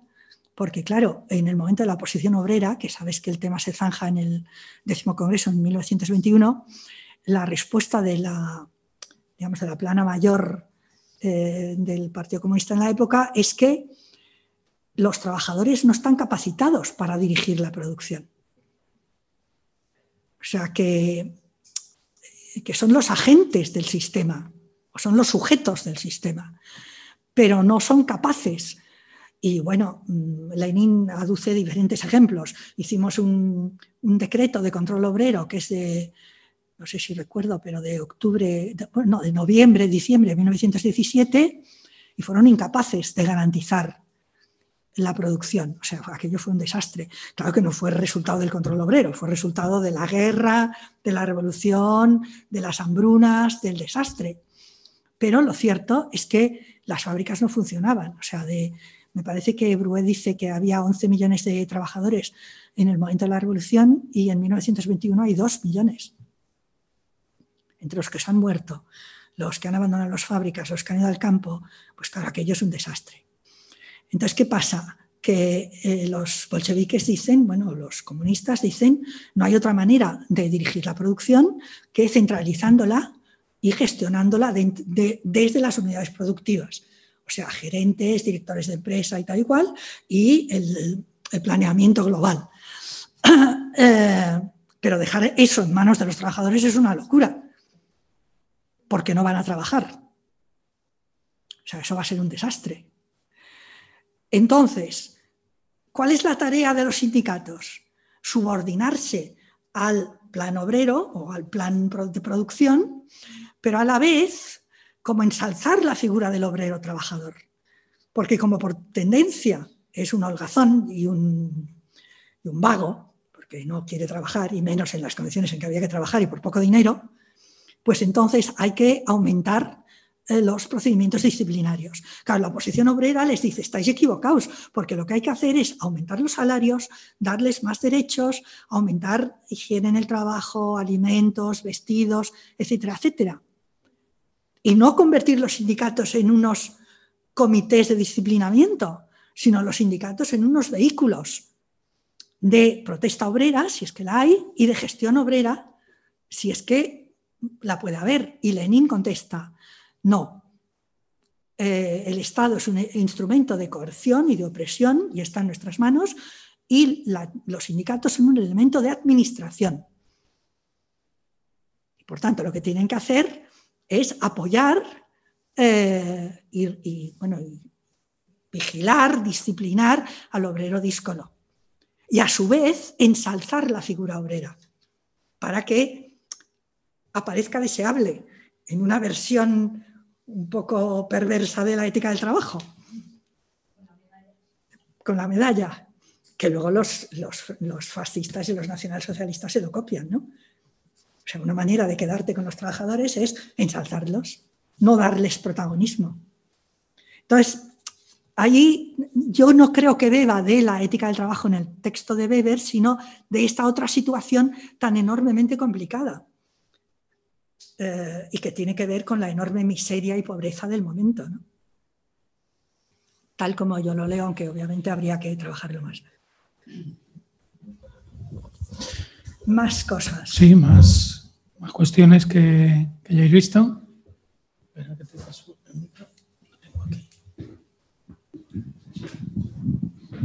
Gracias. Gracias. A, ver si, si, puedo decirlo en español, es, un poco difícil. Em, y es un detalle.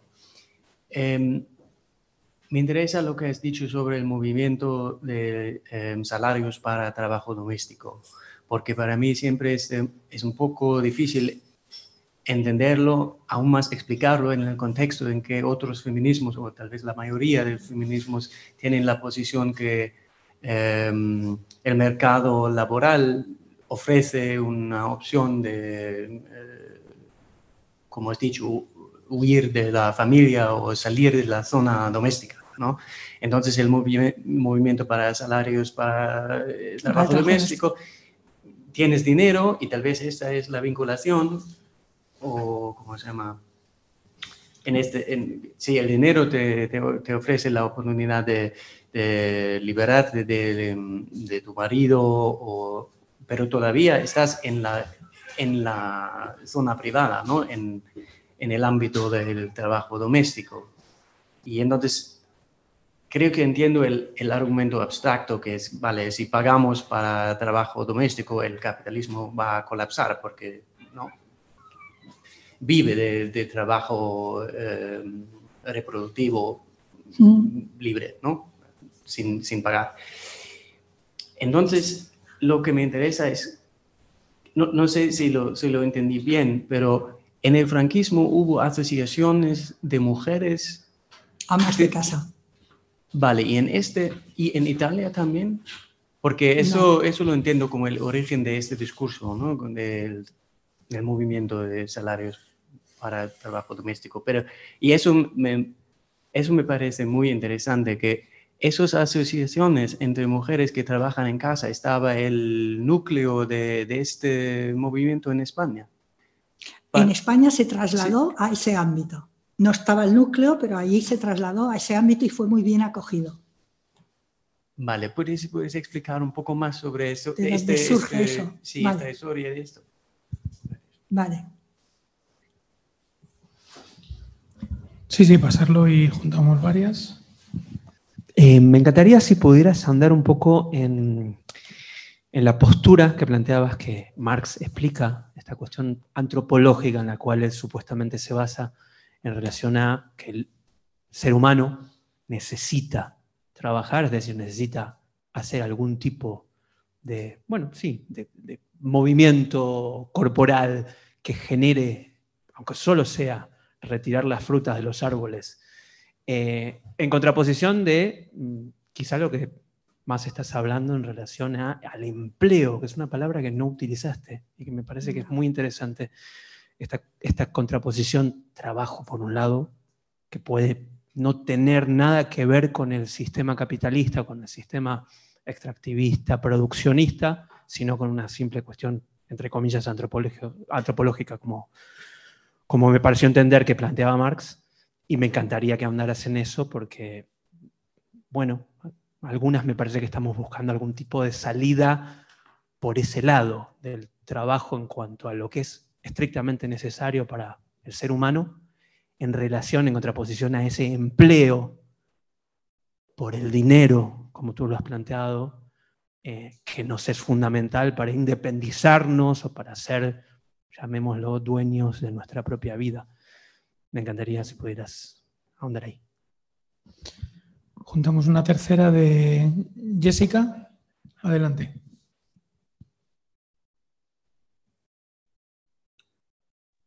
Hola, ¿se escucha? Sí. sí. Quería preguntar eh, en cuanto a los feminismos y eh, específicamente el trabajo sexual. Como que el trabajo sexual, como ha ido transformándose en la concepción de lo que es el trabajo sexual, hasta lo que veo hoy en día, que es como estos feminismos plantean que el trabajo sexual sea regulado por el Estado. Entonces ahí lo que veo como que es un ejercicio, un del control. Pero ese trabajo, ¿para quién es? El control lo tienen quienes son, digamos, los, los que regulan ese trabajo. Como que, ¿qué se, qué se pretende con regular el trabajo sexual. Yo quería resaltar mm, algo que has dicho que mm, para mí es muy importante. No sé si es importante o no, pero para mí sí, y por eso quería resaltarlo. Eh, has dicho que las fábricas eh, hacen imposible la competencia de los artesanos y Marx dice que son los medios de producción los que determinan eh, las circunstancias de cada época. Eso lo has dicho más o menos así. Y yo, para mí es, eso tan importante porque creo que eso funciona así. Por tanto, en la época actual, con los medios de producción que tenemos ahora, que están basados en cómo se mueve lo más íntimo de la materia, o sea, todo eso de los algoritmos, la tecnología esa y demás, eh, es la que está determinando tanto las relaciones sociales, las relaciones políticas, culturales, relaciones de poder, etc. Y nos permitiría, digo nos permitiría si lo hacemos, eh, poder analizar mejor la época esta, comprenderla y elaborar elementos de resistencia a esta situación. Solo quería resaltarlo porque me parecía interesante. Pues adelantemos. Sí, a ver, sobre la primera cuestión. O sea, el tema del salario eh, por el trabajo doméstico se plantea inicialmente por dos autoras eh, que publican el famoso libro de la subversión feminista, de la Costa y Sheila James. Sheila me parece que se llama. Selma James. Entonces, la Costa era una marxista eh, operaísta, del grupo operaísta de la Universidad de Padua, que trabajaban, ella y otras colegas, trabajaban sobre todo a partir de las tesis de Marx y del valor, de la, teoría del valor. Entonces ellas se plantean, si Marx está eh, analizando que el valor del trabajo es el que constituye el valor de la mercancía, porque no tiene en cuenta el valor del trabajo de producción de la mercancía fuerza de trabajo. Es decir, él eh, digamos que tiene un análisis muy claro sobre lo que constituye eh, el valor de las mercancías, es el valor de la fuerza de trabajo. Pero se para ahí. El valor de la fuerza de trabajo viene determinado por el valor de los insumos de esa fuerza. Lo que come, lo que tal, patatín, el vestido, no sé qué, los hijos y no sé qué más, mantener la familia. Pero ¿y el trabajo doméstico que permite que este señor pueda comer y vestir? ¿Qué pasa con él? Y es ahí donde introduce, de la costa introduce esa cuestión. Ese trabajo no es trabajo, no tiene valor. ¿Por qué no tiene valor? Porque lo hacemos las mujeres, porque lo hacemos en, el ámbito doméstico. No olvides que en ese momento, estamos hablando de los años 70, sí, principios de los 70, yo diría, eh, la mujer ama de casa era vista como un parásito. O sea, antes os he contado un poco esa historia, ¿no? De la mujer que decía, yo me voy a casar y me voy a mantener, como unas mantenidas.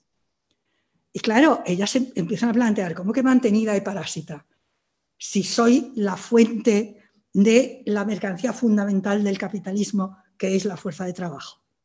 ¿Qué pasa con eso? Allí hay una toma de conciencia, podríamos decir. Y eh, María Rosa de la Costa entra en contacto con Selma James, que era la mujer de James, el, ¿cómo se llama de nombre? Lionel, no sé qué, no sé cuántos, el autor de los Jacobinos Negros. Y esta mujer era una sindicalista que estaba trabajando con eh, trabajadoras eh, de servicio doméstico negras en Los Ángeles.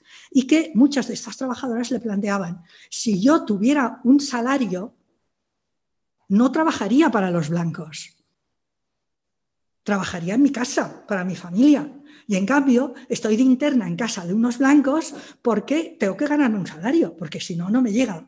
Entonces, al juntar esas dos perspectivas, es cuando, podríamos decir, hacen clic de entonces planteemos una especie de sindicalismo del trabajo doméstico, por decirlo así, de exigencia de remuneración para el trabajo doméstico, por una parte visibilice ese trabajo como un aporte importante que damos gratuitamente a nuestros varones y a través de ellos al capital, y por otra parte consigamos unos salarios para que estas mujeres, que son mujeres que trabajan en las casas como internas y a cambio de un salario, tengan un salario propio en su propio trabajo, en el trabajo en sus unidades domésticas. O sea, ese cruce es el que, podríamos decir, sustenta esta tesis con todo lo que tiene de provocadora.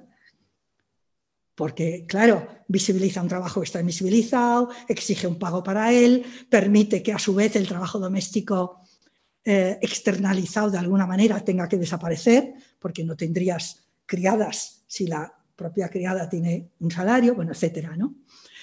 Y yo te decía que en España un, grupo de feministas que conocíamos este asunto, eh, se nos ocurrió porque cuando hubo el Congreso, que fue un Congreso Mundial de Feminismo, que fue todavía en vida de Franco, yo creo que fue en, el 74, por ahí, la sección femenina como que abrió unos debates y la sección femenina, que era la sección falangista de las mujeres, tenía una serie de grupos de amas de casa. Y en esos debates planteamos este tema. Y para nuestra sorpresa, estas mujeres, que eran mujeres del pueblo, lo tomaron con mucha fuerza, como, ¡guau! Es que si a mí me pagan por hacer el trabajo que estoy haciendo, oye, es que me cambia el panorama.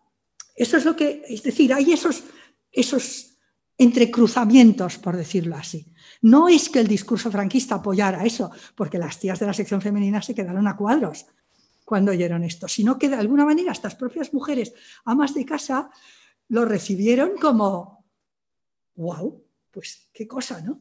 Como un sindicalismo, hoy podríamos llamarlo como una especie de sindicalismo biopolítico, yo qué sé, algo así, ¿no? Como un sindicalismo que va ligado a tu propia condición. Y claro, sobre todo las italianas, más que nosotras aquí, que un poco la cosa quedó ahí en agua de borrajas. Eh, pero hay un, artículo, no, sé si tú recuerdas, hay una revista que la sacaba el PSOE que se llamaba Sistema en los años 70, y en Sistema, en, en esos años, finales de los 70, hubo varios debates sobre el famoso tema del salario por el trabajo doméstico porque estaba muy en boga. Quien lo paga, lo paga el Estado, pero entonces era un impuesto, etcétera, ¿no? O sea, hay varios artículos en ese, sentido. Pero ¿a qué iba? Ah, que entonces las italianas que siguieron trabajando un poco más entendían que ese trabajo no era lo que luego hemos llamado trabajo de cuidados, en los hospitales, eh, en las residencias, eh, en, en las escuelas infantiles, etcétera, etcétera. ¿no? Fueron un poco ya más en esa línea, desarrollando estas, estas tesis, ¿no? Pero es un campo muy bonito. Y de la costa, eh, porque Selma James no, ha hecho otras cosas, tiene un texto bonito sobre sexo, raza y trabajo, me parece que se llama. Pero de la costa ha hecho otros trabajos ligando esa perspectiva con una perspectiva más ecológica, o sea, más de la reproducción de la vida, por decirlo así. Bueno, luego el tema de trabajo y empleo. A mí me parece un tema muy importante, sobre todo porque empleo significaría trabajo sometido al capital, en todas y cada una de sus variaciones. Y pierde, eh, por decirlo así, esta dimensión. Y en cambio el trabajo, cuando hablamos de trabajo, eh, de alguna manera como pretendemos recuperar esa dimensión del trabajo como constante antropológica, existencial, si quieres, de los seres humanos. ¿no? Hay una diferencia entre ellos. Claro, me dirías, en el sistema capitalista hay cabida para hablar de trabajo y no de empleo. No está todo el trabajo sometido a la apropiación del capital. Y ahí entraríamos en otra discusión que me permite enlazar un poco con lo que tú planteabas. O sea, yo creo que tenemos que entender siempre el capital eh, como un esfuerzo de reapropiación del trabajo en sus múltiples sentidos. O sea, como un esfuerzo, como una dinámica de apropiarse no solo del resultado del trabajo, que puede hacerse dentro o en los márgenes de ese sistema, sino de las propias actividades laborales. Eh, te pongo un ejemplo para que, se, para que se me entienda por dónde voy. Yo recuerdo que al principio, y eso te acordarás tú, al principio de la, podríamos llamar las redes, los sistemas de redes, Internet, etcétera, etcétera, montamos, ¿te acuerdas? Sin dominio, los laboratorios, las redes propias, etcétera, etcétera. El tema del, eh, peer-to-peer, todo aquello. Y de alguna manera nos hacíamos muchas pajas mentales con que Internet como que se salía de la subsunción capitalista como que era un campo no atravesado por el capital. Porque eh, si tú disponías de las, aquellas maquinarias antiguas y antiquísimas que había, pues podíamos, podías tener una red de mensajería, por ejemplo, propia a través de Internet, que es la red de sin dominio. Podías tener eh, desarrolladores informáticos por su cuenta, no sometidos a capital, que iban por, libre, cooperativas de hackers, etc. ¿no? ¿Qué pasa? Que las grandes tecnológicas absorben todo eso y actualmente, bueno, yo creo que hay algunos experimentos que sobreviven, pero mal. Es decir, actualmente si eres un informático o un hacker, supongo que trabajas para Apple o para Google o para Microsoft o para quien sea. No se te ocurre montar una cooperativa de hackers, cosa que sin embargo en aquella época hacíamos. O hacían, porque yo soy ya muy vieja para eso y no me enteraba mucho. Entonces, lo que quiero decirte es que el capital no puedes verlo simplemente como un sistema eh, que se reproduce siempre, con su propia lógica y su propia dinámica, sino que captura continuamente y somete a su propia lógica todos aquellos esbozos de cooperación laboral, de trabajo autónomo, de nichos donde surgen otras cosas, etcétera, etcétera. Y para mí la tecnología eso ha sido claro, por eso os pongo este ejemplo. Entonces hay que ver ¿Dónde aparece en este momento algún tipo de trabajo vivo y el capital está ojo a visor. Puede ser otro ejemplo que te podría poner. En los, yo creo que a principios de los 90, había unos grupos que testaban los videojuegos gratuitamente. No sé si eso todavía existe, supongo que a lo mejor no.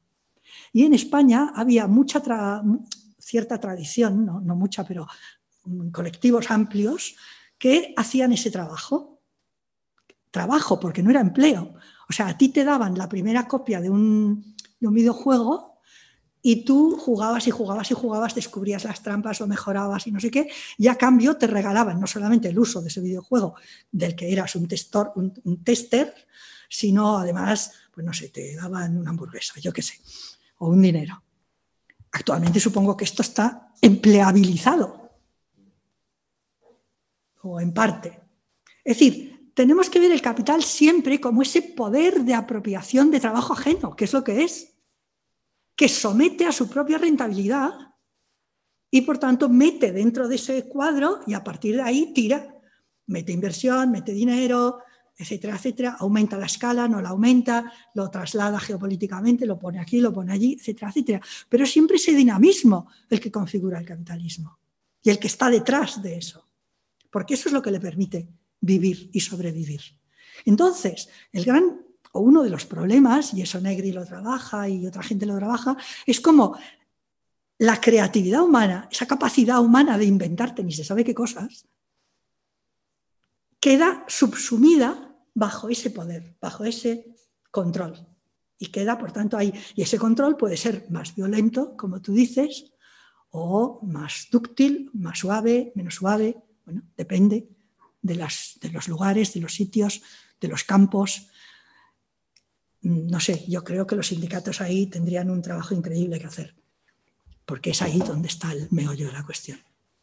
Bueno, y por último, el tema del trabajo sexual. Claro, nuestra amiga Katie diría, el llamar trabajo sexual a la prostitución es una manera de utilizar la ética del trabajo para exigir inclusión, que además lo dice textualmente en algún momento.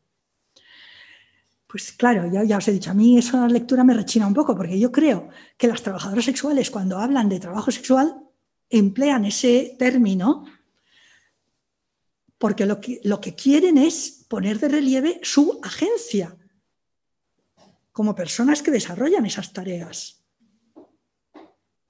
que a lo mejor hay también un interés por eh, suavizar los términos, por ser mejor vistas, pues no os diré que no. Pero para mí lo que hay es un interés por mostrar que ahí hay una, eh, una actividad por parte de estas personas, que es una actividad que consiste en, eh, en desarrollar eh, pues en, fomentar o en ayudar a experimentar el placer por parte de otra persona, a desarrollar determinadas emociones, afectos, ayudas sexuales, etcétera. Inclusive para el entretenimiento, el ocio, el desmadre, yo qué sé. Ese tipo de cosas.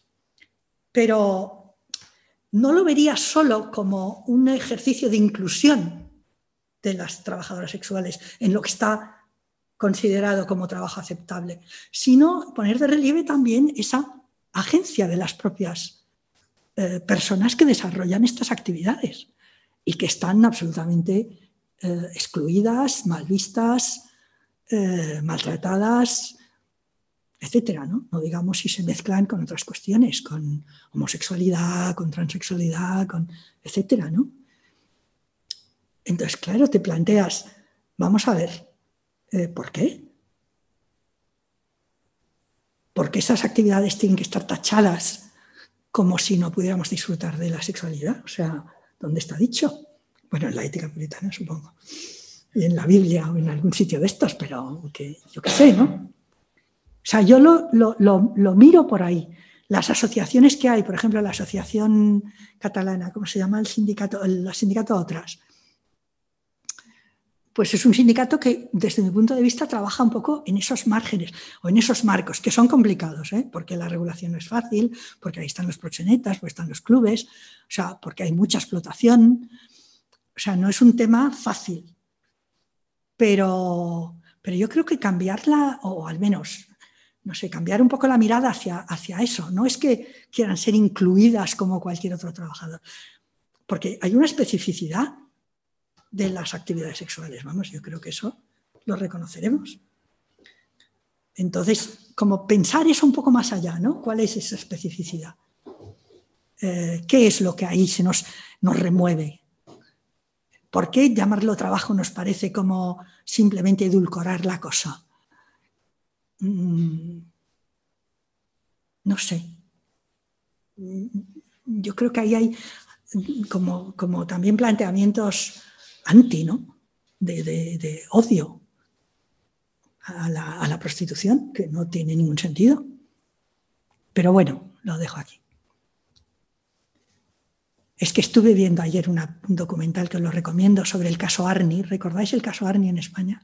Es un documental muy bueno de cómo les, tendieron una trampa a la policía increíble de homofobia terrorífica que durante tres años los machacaron vivos por ser simplemente homosexuales. Entonces, ese tipo de cosas creo que son muy importantes a la hora de abrir un poco la cabeza. Bueno, o sea, yo no lo vería como un efecto de la ética de, la ética del trabajo, la verdad. Al Weber le saldrían las furias si le decimos eso. Muy bien, pues yo creo que lo vamos, a, lo vamos a dejar aquí. Y nada, simplemente comentar que la parte de tecnología eh, ya lo dijimos el otro día, la abordaremos en la última, la última sesión, ¿no? poner en duda con el teléfono en la mano que con la tecnología trabajemos menos, es decir, que es algo que, hay que pensar. Y de cara a la siguiente sesión, que al final hará Pablo López, que es eh, profesor de filosofía en la Universidad de Zaragoza, y nos centraremos en el rechazo al trabajo, bueno, insistir si podéis ver la, la película o al menos el cachito que colgamos en la web del taxista full, ¿no? que está bastante bien para separar esa cuestión de trabajo y dinero, ¿no? que, yo creo que, bueno, que, puede, que puede ayudar bastante para quien no lo conozca, creo que ya lo dijimos el último día, es eh, bueno, a partir de una noticia que salió en prensa que era eh, una persona que robaba taxis para, cuando no se estaban usando, robaba el taxi para trabajar de taxista. ¿no? Y entonces, bueno, pues todo lo que es el debate sobre el trabajo, el dinero, eh, y cómo eso choca también con el campo militante de, los movimientos precarios en, Barcelona. Y, bueno, yo creo que, remueve bastante de, todos estos trabajos, de lo que hay, de lo que desde el ámbito militante se quiere ver. Y, bueno, yo creo que es un debate rico para eh, afrontarlo también de cara al próximo día. Y nada, pues agradeceros a todos, a todas, a todos que hayáis estado por aquí un día más. Y muchas gracias a Monse. Y muchas gracias, a todos. Espero no haberos aburrido demasiado con mis historias y, y que os sea.